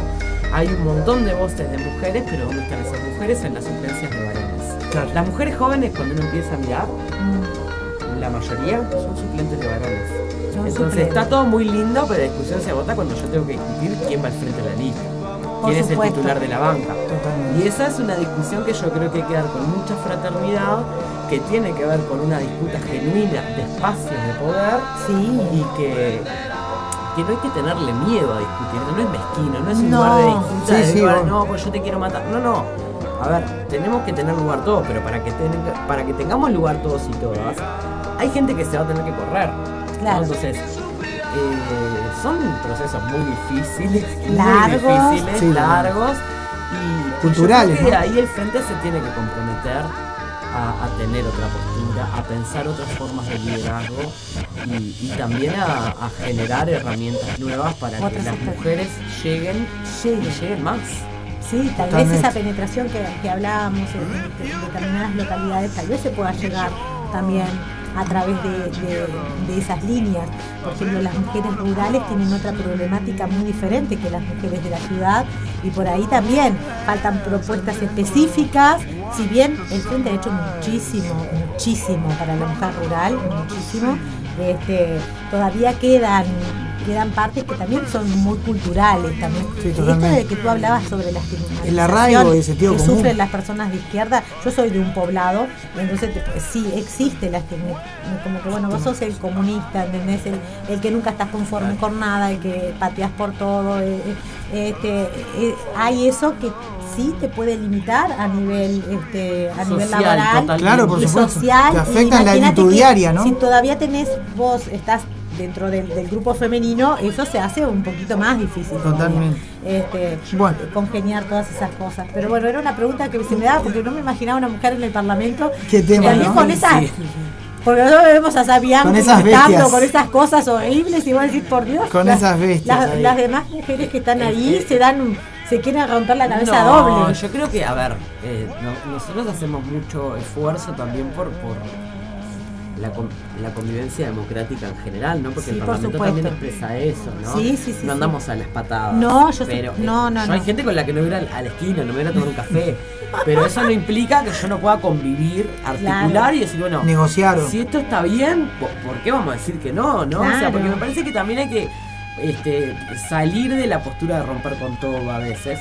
Pero sí entiendo que a mí, este, y eso me parece que hay que dejarlo claro, o sea, no todas las mujeres por el hecho de ser mujeres representan nuestra agenda. Y eso queda cada vez más claro.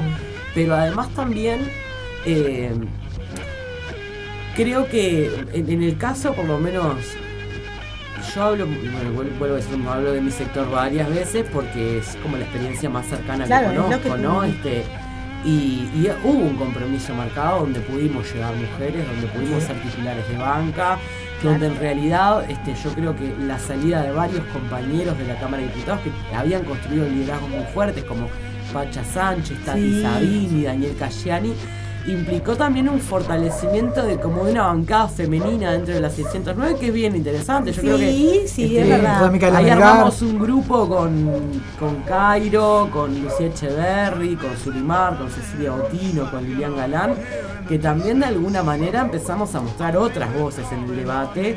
Y eso está bueno como procesos que se puedan apoyar. Está Mica Melgar, está Martina Casás, pero digo, es eso de tratar de apoyar que, bueno, en la próxima también logremos ser más titulares. ¿no? titulares de banca. Más mujeres, Y mayor yo creo- Y apuesto a que eso que- se haga eh, con un frente amplio que crece en bancas. Por supuesto. La ampliando, ampliando, ampliando la. la otra. Sí, bueno, sí, Bueno. tenemos más banca, por eso tenemos más mujeres. Genial. Entonces del otro lado encontramos mujeres invisibilizadas totalmente. Están ahí, pero no pueden hablar. Están- Y sí, la lucha ahí como que termina siendo de clase, ¿no? De alguna manera después. Sí, ¿no? es que la base, la ¿no? lucha feminista Siempre está totalmente atravesada por Por la, la lucha lucha de clase, que eso me parece que también está bueno decirlo. Nosotros me acuerdo que tuvimos una pelea histórica ahí de, de, bueno, cuál era la agenda más importante, si la agenda histórica, cuando la agenda de derechos, ¿no? Este, Sí, durante sí, la sí. presidencia de Pepe, eh, que algún compañero planteaba estén entre la agenda histórica y la nueva agenda.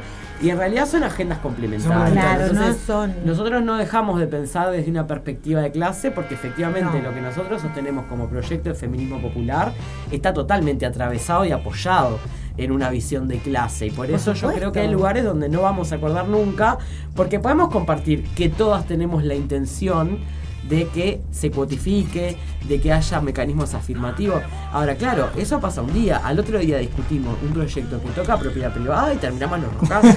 Entonces, eso no deja de pasar. Totalmente. Eso me parece Bueno, que está ahí- bueno dejarlo claro también. Totalmente, totalmente. Bueno, Betiana, muchísimas gracias por, estar por en la mesa. Un placer, todo. aplauso para Betiana.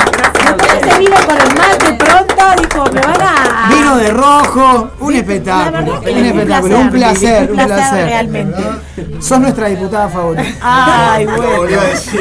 Exactamente. Tiene su, tiene su hinchada. Sí, totalmente. Este tema que pidió Ceci, de Alma Fuerte de Ruta 66. Sí, sí, sí. Y volvemos con la deportiva, sí, Con la flash. Sí, flashmente. Porque hoy terminamos un poquito antes porque dejamos espacio para el, el Rock Festival. Y. Ah, Y, Exacto. y el fútbol, el fútbol no nos puede algún resultado ahí. Clasificamos al mundial, Gurice. El Bueno, mundial. Clasificamos al mundial, Gurice. Vamos a entonces a escuchar Alma Fuerte de Ruta 76, ya decía. Vamos a Bonaerense Ruta 76 Sendero ayer transitado por los pampas de Catriel Rumbo al sauce corto para visitar Indios ricos de ventana y loncos de Curamalal Para algunos es pasado, para otros es tradición. Corral de piedras yo he levantado, donde amargar mi sangre. En tus márgenes barros ruta 76. que nace en Sierra Chica y muere en López Lecube. Con rumbo a la bahía que fuera blanca alguna vez. Allá por los arenales de Chasicó. Fortines donde el gaucho por decreto se apagó. Hoy la cara de roca en los billetes de a cien y tu huella desierta despierta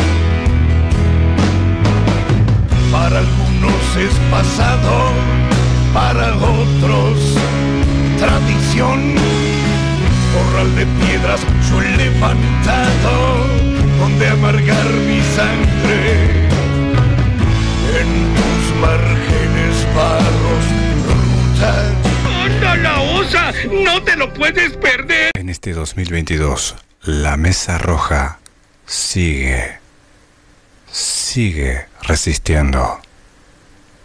Por Radio El Aguantadero.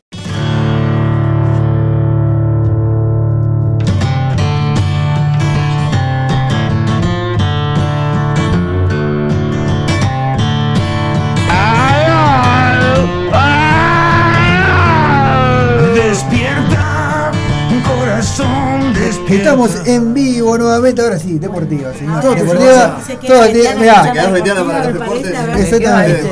Betiana se queda con nosotros para los deportes. vamos a- ahí va. vamos, vamos a contextualizar la última fecha eliminatoria que quedó trunca. O sea, nosotros nos qued- nos quedamos con la del jueves, nos faltó lo que pasó el martes.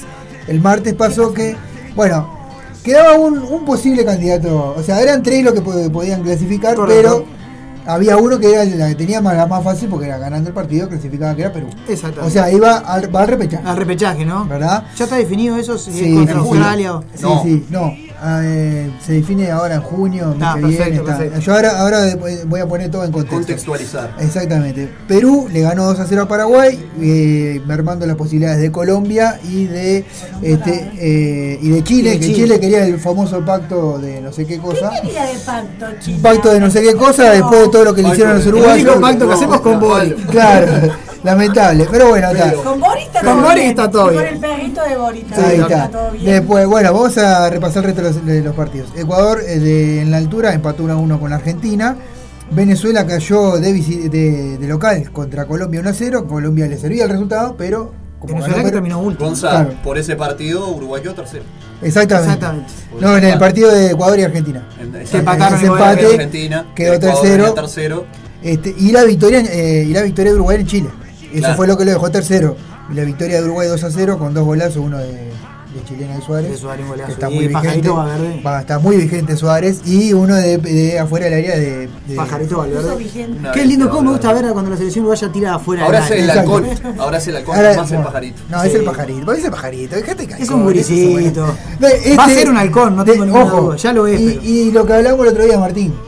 Otra vez Brasil, 4 a 0. Ese es Contra el candidato. Bolivia- Vos, vos que hablabas de candidato, Brasil es campeón de todo. Contra Bolivia en la altura. Olvidate. Hace sí. 4 o 5 goles todos los partidos. Guarda que a veces a Brasil en los mundiales se le pincha el globo. Sí. ¿no? Sí, cuando Sí. se le Tiene pincha, cinco. se le pincha. Favorito en el mundial no hay nadie. Bien, y. Tiene eh, cinco. Por, por, por ese, esa victoria de Uruguay, eh, Chile se quedó sin entrenador. Martín Lazarte no. Martín Lazarte se fue. No, continúa. No, no se fue, no continúa porque le dijeron, bueno, muchas, Muchas gracias por tu servicio. Muchas gracias por tu servicio y chao. Este, bueno, vamos a. Va a terminar dirigiendo Nacional la eh, sí, no, no. Le quedan pocos partidos a respeto. A respeto le quedan cada menos partidos. Déjalo igual en Chile. Que, deja algún cuadro chileno. Muchas gracias igual, ¿eh? Este, bueno, eh, y bueno, no nos quieras tanto, Martín. Yo soy de Peñarol, porque por mí que vaya.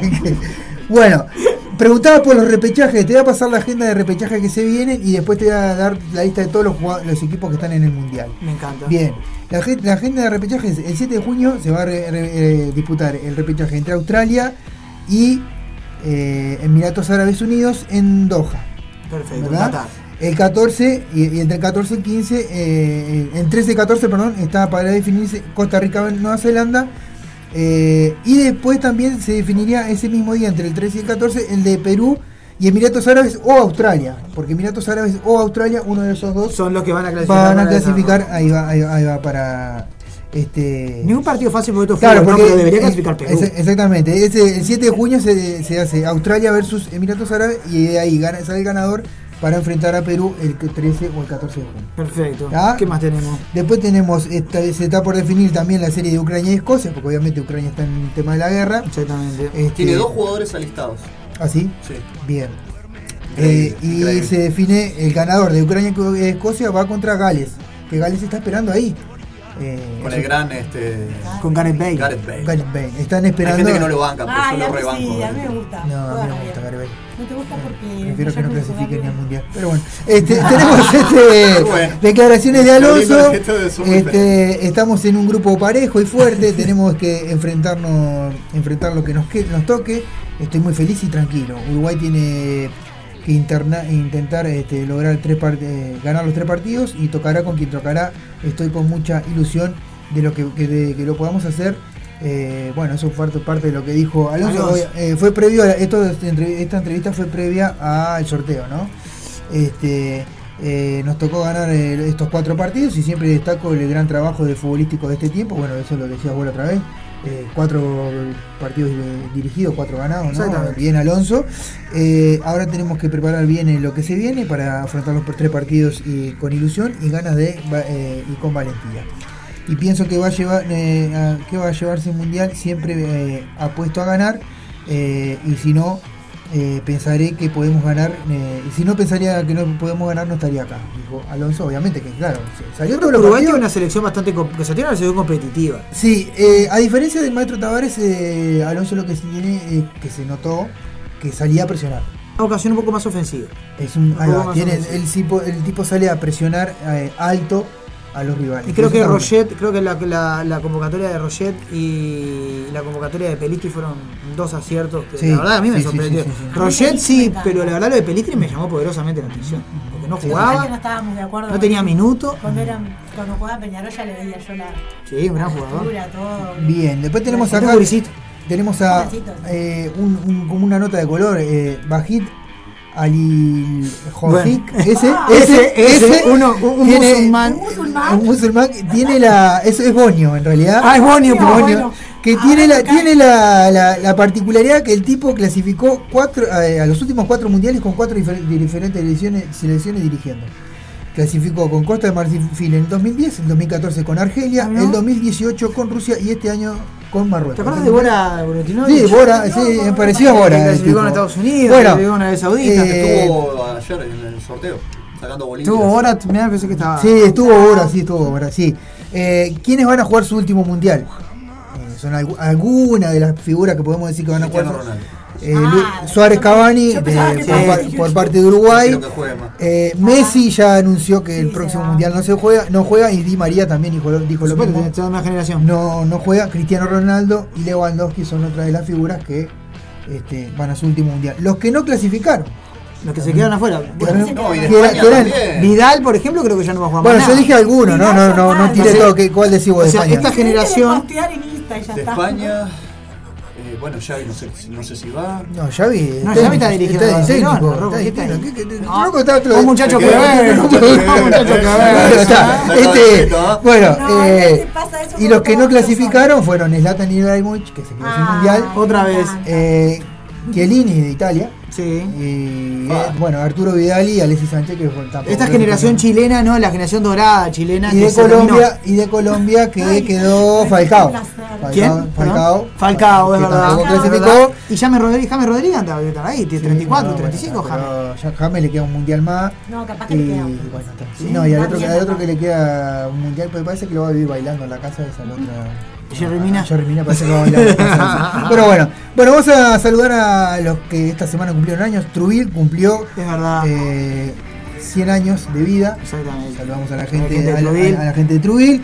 También esta semana hubo cumpleaños del Club Atlético Bazañez. Opa. 102 años de vida. El viejo querido Bazañez. de donde salió el Chengue Morales y Walter Pandiani. Para que Exactamente. Y no, y Juan, Juan González. Y el Juanchi González. Juanchi, claro. Juanchi, Juanchi, que también Ah, hay. ¿Somos tan viejos? Sí, sí, sí. Bueno, otro, otro que cumplió años el- el- la se- esta semana, más precisamente el domingo pasado, eh, fue Miramar Misiones, Es verdad. que cumplió este, 116 años de vida, la gente de Miramar, El Cebrita. el Cebrita, y Rentistas, que ayer enfrentó a Peñarol, también Correcto. cumplió años, eh, Lo saludo. 89. No lo saludamos. Bueno, no porque soy de Cerrito, pero está. No lo saludamos. 89 años cumplió la gente de Rentista. Bueno, la, le- hubo le- vi- viste que la semana pasada hablábamos de las elecciones de la mutual, ¿verdad? Sí. Eh, bueno, hubo lío. Bueno, Springfield.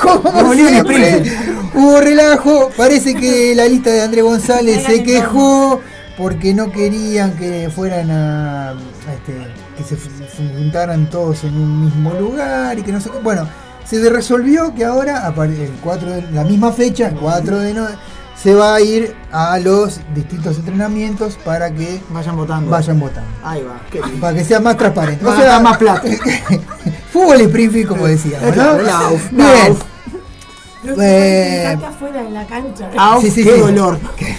Bueno, se viene, bueno, ahora se viene, lo- eh, vamos a hablar un poco de básquetbol porque se viene lo lindo del básquetbol. Sí. Eh, falta el desempate Ayer de la, de la- de segunda vuelta. perdió Aguada con. Goe. Y, 20 y- puntos. y algunos que, y y algunos que, de los que clasificaron tienen ventaja, porque por ejemplo Aguada tiene ventaja por ser vencedor de la serie ante Goes en, cuartos, eh, va, va- ya va ganando 1-0 contra Nacional.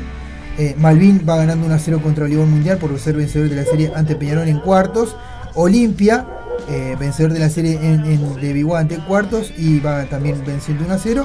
Y Ebraica Maccabi también 1-0 frente. Eh, perdón, frente a para Maccabi. mí arreglan los bolilleros. No pensé Sí, sí. que Aguada siempre le toque Nacional. Vencedor de la serie antigrupal en Bueno, pero Nacional Es mal. impresionante. A mal Nacional. A mí me encanta ese partido, obvio. A Nacional le quiero ganar siempre en cualquier lado, pero. está. Este, la llave de Playlist son las mejores, las mejores 5 y hay ventaja deportiva para Aguada, Malvin, Olimpia y Trujillo que arrancan con 1 a 0. Así que bueno, tienen chance, ¿no? Hay que ganar dos partidos. Hay que, ahí va, 2 de, de, vez de 5, 2 de 4, digamos Exacto. para ellos. Bien. Eh, bueno, se viene la American Cup de básquetbol, eh, la Copa América, no sé por qué le pusieron nombre en inglés, pero bueno. Es la Copa América. Eh, en el grupo A van a estar Brasil, nosotros. Gracias. Ya arrancamos mal. Eh, Gracias Ca- por Canadá y Colombia. Van a pasear. Claro, Canadá y Colombia. El grupo B, Argentina, Puerto Rico, de República Dominicana y Islas Vírgenes. Y el grupo C, Estados Unidos, Venezuela, México y Panamá. Bueno, ahí. eh, Bueno, con Brasil Unidos- estamos como poco condenados porque en el mundial, después vas a hablar de Sí, eso, sí, pero en el mundial, o sea, nos tocó un grupo donde si salimos, eh, o sea, salimos, tenemos que salir primero, Sí. porque si salimos segundo nos vamos a cruzar con Brasil. Bueno, vamos, vamos a hablar, sí, que, que- Es el matón del barrio. Claro, vamos, vamos, a- vamos a Es poner. el que en- le hace bullying a todos, ¿no? eh, No. Vamos a poner en contexto esto, que nos, que- nos quedó en el tintero, en serio, eso. eh, pues yo me seguí de largo. Ah, ¿vieron? ¿Viste el, el- el logo del No. Sí, es como un pañuelo. Sí, es un, Sí, es un un- sí, turbante. la mascota. Eh, ya le pusieron varios apodos, parece Sabanito. Gaparín, Eh, varias cosas. el- Bueno, el- el meme de Homero, el meme de Homero.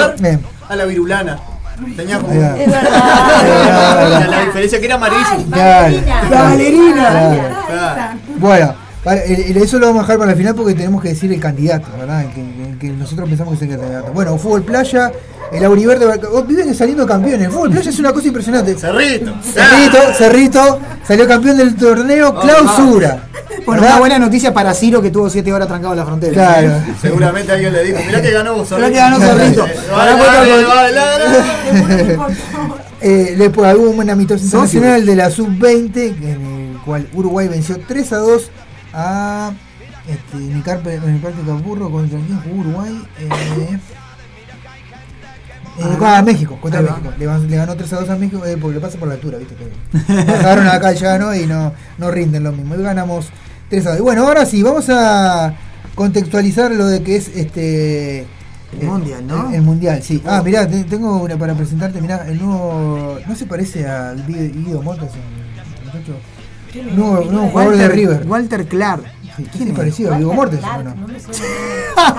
Es muy parecido a Vigo Mortensen, ¿o no? Es muy Es parecido. muy parecido ¿O no? a Vigo Mortensen. para- Es Vigo Mortensen. Para mí trajeron a Vigo Mortensen para que jugara en River Plate. De traer a Vigo Mortensen. Claro, es igual. Es igual a Vigo Mortensen. Bueno, bueno. No, este, subir, a, eh, subir a las redes, por favor, Sí, subir sí, a las redes de lo la voy a mesa, hacer, poner, es igual a Vigo Es Mortensen. bueno, ahora sí, vamos a poner en contexto lo de los grupos porque están la gente que va a clasificar, todo, todo en cada grupo. Bien. Está sonando. Eh, Allá, allá, allá. No se me pegó. bueno, Qatar, eh, Holanda, Senegal y Ecuador, esa es la primer, el primer. Bueno, el primer partido es Qatar, eh, Qatar, eh, Ecuador. con- contra Ecuador, ¿verdad? En la más serie están con Senegal y Holanda. Es el grupo A. Grupo B, Grupo difícil para Inglaterra. Ecuador ahí, sí, eh. sí, bueno. Senegal pero- tiene un cuadrazo, Sí. sí. ser campeón de la Copa de África. Ahí para mí puede y ser. Holanda es Holanda, ¿no? Países ahí Bajos. Hola- sí, Holanda va a clasificar para mí y de ahí puede Senegal o Ecuador en la otra la otra plaza. Bien, Inglaterra, Estados Unidos, Irán y después tenemos ahí Escocia, Gales o Ucrania. Perfecto. Uno de esos tres va a clasificar, que para mí de los tres va a clasificar Gales. Pero bueno, vamos, vamos a ver. Este, y bueno, eh, ahí pues Inglaterra y ahí Irán. O Perfecto. Estados Unidos. Por ahí pueden andar. Como Chile que no Muy era. grupo muy fácil. Sí, sí, sí, sí. Después, Argen- Argentina, eh, grupo C, Argentina, Grupo- México, Polonia y Arabia Saudita. Hablando de grupos fáciles, Facilísimo. Fácil. Argentina Ya tiene. Argentina tiene un, un grupo bastante fácil. El único que le puede complicar ahí es Polonia, Sí, que tiene a que, Lewandowski. que tiene Lewandowski, que es el único que le puede complicar la historia, pero México no tiene nada. México no tiene siempre, nada. siempre Y clasificó arañando. Y clasificó arañando. Clasificó arañando. Después tenemos grupo de Francia con Dinamarca y Túnez y ahí otro de los este, de eliminatorias Australia contra Emiratos Árabes Unidos eh, O Perú. y- o Perú. Perfecto. Uno de esos va a clasificar. Ahí Grupo, si clasifica Perú, no sería un grupo tan complicado, ¿no? Ah, Francia y Dinamarca creo que pasan ahí o Perú. Francia es el rival. Dinamarca. Sí, sí. Dinamarca hoy en día es. Bien, eh, después tenemos el grupo E de España, Alemania, Japón y ahí tenemos el que puede entrar Costa Rica o Nueva Zelanda. Bien. Bien. Yo para mí va a entrar Costa Alemania, Rica. caminando, Para mí- ¿no? Para mí va a entrar Costa Rica. Sí, ahí Alemania puede arrasar. Siempre toca grupo fácil Alemania. Alemania y España pueden andar ahí, pero viste que España no, no está todavía consolidada en su selección, está armándose, tiene Varias dificultades. varias- varias dificultades. No está, no le clasificó, pero no fue, fue porque, eh, como decíamos la otra vez, le toca con Islas Mauricio y. Y claro, y- y Liechtenstein y San Marino, Y San claro. Marino clasifica, claro, obviamente. Pero está. Después de Mundial te cruzás con Alemania y te, Claro, la cara. te- claro, claro. Bueno, después tenemos el grupo F con Bélgica, Croacia, Marruecos y Canadá. Que bueno, está bastante parejo ese. Sí. Es de malo para abajo. De malo para abajo, para mí, para mí ahí que Croacia es uno de los candidatos y Bélgica el otro, ¿no? Sí. Este, y después el grupo G, que es Brasil, Suiza, Serbia y Camerún, que ahí Brasil va a pasear, obviamente. Obviamente, va a seguir siendo de 4 o 5 goles por partido. partido. Sí, sí, Camer- Camerún, no, pero No, Camerún. Camerún sabe cómo clasificó, empató 0 a 0 los dos partidos y fue por penales. Así clasificó para Camerún, así que por eso te digo todo. Este, y bueno, y después el último grupo donde estamos nosotros, Portugal, Uruguay, Corea del Sur y Ghana. Bueno, y Es ganable. Y recordemos que ya le ganamos, estas tres selecciones ya le ganamos. Sí, pero recordamos- el partido contra Ghana. Bueno, te tengo una. Abreu tiene curro asegurado hasta diciembre contando Sí, la anécdota de. Exactamente. Ayer, ayer ya lo estaba contando. Ya lo estaba contando, ya arrancó, no haciendo trato hecho, ¿no? Cuando sea más grande quiero ser como loco Abreu. bueno. Escuchá- escuchate esto, Gonzo. Te aporto. Claro. Sí. Eh, los ganeses están eh, pidiendo que los tres espiritistas que vaticinaron la perdición de Ghana Ah. sean este, condenados, no sé a cuántos años de prisión, porque viste que yo estoy todo la, hechi- la hechicería y, y El espíritus y vudú y sacrificación de animales y toda esa movida. Y ahora, bueno, están eh, pidiendo que, que- que- que- que esos mismos no vayan a, a hacer algo cuando jueguen con Uruguay. Bueno. El. Que vuelva el. Bueno. ¿Cuál fue lo mejor? Resuciten a Paul. yo te digo, o sea, mi- mis tres candidatos para ganar el mundial, uno es, Bra- uno es Brasil, sí, sí, sí, uno es Brasil, el otro es Argentina. Y el otro, eh, tengo la duda, pero puede ser este, un, equipo europeo que puede ser Inglaterra. Para mí es Brasil. Para mí esto está, está, está- ya tienen la copa. Pero tenés que tener Gana No sé. Lula, gana en el mundial, ya está. Ah, ya está, arriba, allá arriba. No, vacaciones, pero vamos Lo a que dar. pasa Llegamos es- al 2024. Lo que pasa que también Top, está, está lo otro que, que, bueno, Messi se retira. Entonces, le pusieron, le pusieron una, una llave bastante fácil a Argentina. Eh, le van a. Y- y ¿Puedo decir que le van a hacer como el mundial para Messi? ¿Qué quiere decir? No, no usted? sé, no sé, no sé si le, no sé si le van a hacer mundial para Messi, pero que capaz que de repente tiene una, un camino bastante fácil como lo tuvo las últimas veces, en realidad. No, después se quedan ahí en el. No, Argentina llegó a dos veces en la última. Argentina se le complica pero cuando se cruza con algún europeo más o menos No, se, no, Pero ¿cómo se cruza con Alemania? El, ¿Qué Argentina, va? Claro, Alemania se, le, se le complicaba cuando No tenía Higuaín de Messi, 9. Messi. Claro. Que cuando tenía Higuaín de 9 se le complicaba porque el tipo tenía un largo solo. Todo, todo para, Todo para él. y la tiraba para arriba. Pobre Messi. Entonces, claro. Entregado Messi, le hacía toda la jugada y Sí. iba bien le pegaba para cualquier lado. Este, entonces, bueno, así, ahí, esos son para mí los tres candidatos que tenemos. Nadie más va a tirar. Nadie va a tirar a su candidato, Betiana, tu candidato. Yo ya dije, para mí gana Brasil, gana. Ya está, no sí, no creo que Uruguay esté en condiciones de, de ganar este. Me salía muy bien. Por supuesto, sí, obviamente. Nunca No viene mal. No, Lo no, ves no, pasando no, igual. No, yo no, yo no. Lo veo, lo yo- veo, lo veo como. yo no, yo no creo que le haga bien ganar el mundial estando la calle del presidente. No, Pero, pero está. Eso siempre, siempre hace bien al país. Claro. Bueno, vamos Después a la usan como herramienta, herramienta mediática. Claro. Bueno, pará, pará, vamos, vamos. Era la Suiza de América, pará. van a decir dentro de 30 años. Pará, pará que tenemos que ir cerrando porque eh, vamos, eh, eh, esta, esta semana Copa Libertadores. Juega Peñarol. Peñarol juega en Argentina contra Colón. Eh, vamos a repasar la serie nomás.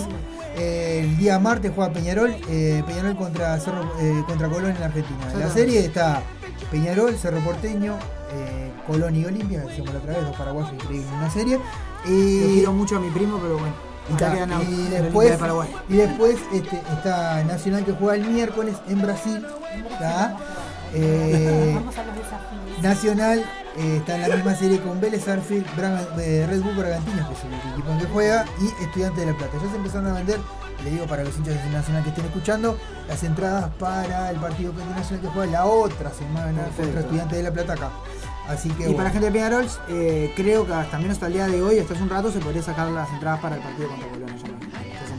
Ah, bien, bien, perfecto. Y bueno, y después para finalizar, decir, bueno, eh, los, los equipos que están en la Sudamericana de uruguayos son, reiteramos, Lanús, Wanderers, eh, no, no, no, Uruguayo Wanderers. Ah, La serie- la serie es- está, está, bien, bien, La bien, serie es. Lanús, Wanderers, eh, Metropolitanos y Barcelona. Y en el grupo B están Racing, Melgar, River Plate de Uruguay y el Cuabá. Vigo Mortensen ahora. Ahí está, que Vigo Mortensen con Vigo Mortensen, no gana, Escuchame. Y Se armó con está todo. Cuabá que. Cuabá- y bueno, y, y sí, cerramos, cerramos, que cerramos. traer a Frodo. Cerramos pues, A que- a- a Rubio que traiga a la- Frodo. eh, la gente que va a votar el 4 tienen los candidatos. Por un lado la pres- la- el presidente es eh, Andrés González, el varilla. El varilla Andrés González. Y del otro lado Diego Scott. Diego Scott, muy bien. Son las dos listas para votar a mutual. Así que bueno. Perfecto. Tenemos a. mirá, en, en la lista de Andrés González está Walter. Está el Mota. Vos, que sos de Peñarol. Exactamente. No hizo ninguna publicación de eso. ¿eh? Lo, lo sigo al Mota, no vi ninguna publicación. Se ve que no le interesa mucho. Él está ahí. Capaz que está ahí nomás. Capaz le dijeron, ¿querés participar? Sí. Eh, dale, Antes que, ahí. antes que llegue el mensaje del.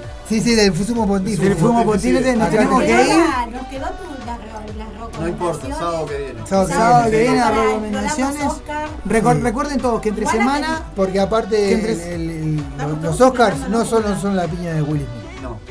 No, recuerden, entre, eh, Lo más importante es que una película que fue creada para todo lo que tiene que ver con los lenguajes de señas, eh, empatizar con la, con la población que, sufre eso en todo el mundo, que vean Coda y por, por supuesto la gente que tenemos que aprender un montón de cosas, que no solamente va por aprender lenguaje de señas, sino que también eh, la relación con, Comprender la realidad de esa persona. comprender ¿no? la realidad, de esa- empatizar en todo sentido, por eso recomiendo Coda, que es la ganadora de la película. Bien. Invitamos a la gente a que. Y hablando de empatizar, hoy 2 de abril es eh, el Malvinas. día de conmemoración de Sí, también es verdad. Así que Ah.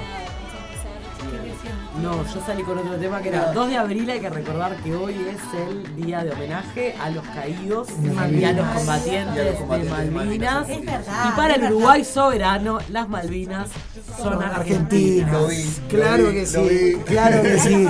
Invitamos a la gente a que ingresen en nuestra página de YouTube, que tenemos contenido extra. Estamos haciendo, estamos haciendo el salpicón de miércoles, sí, eh, y donde bueno hacemos un breve resumen de lo que pasa y eh, estamos haciendo alguna sección extra, recomendaciones con, Puede con venir una de nuestro deporte, colega puede Rocco, puede venir una de deporte, internacional. puede venir una columna internacional. Así que estén a la expectativa porque va a haber contenido nuevo y vamos a seguir trabajando porque la mesa roja no, duerme, duerme, descansa. Nos escuchamos la semana que viene. Gracias. Gracias, Betiana.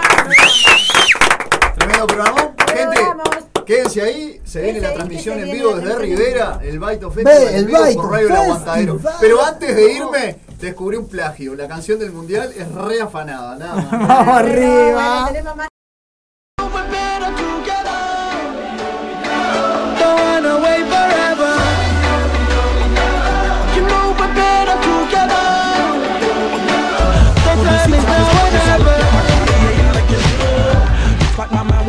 no women, no shorties, no nothing but clothes. No stopping at my Pirelli's on. Unlike my jewelry that's always on. Know the storm is coming, my pockets keep telling me it's gonna shower. Call up my homies, it's on the cause it's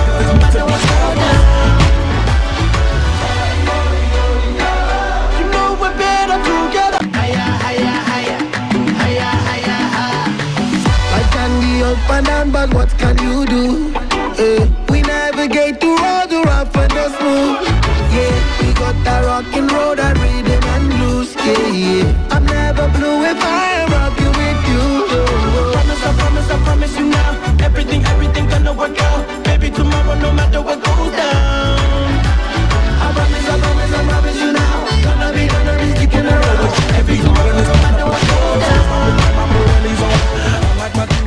always on.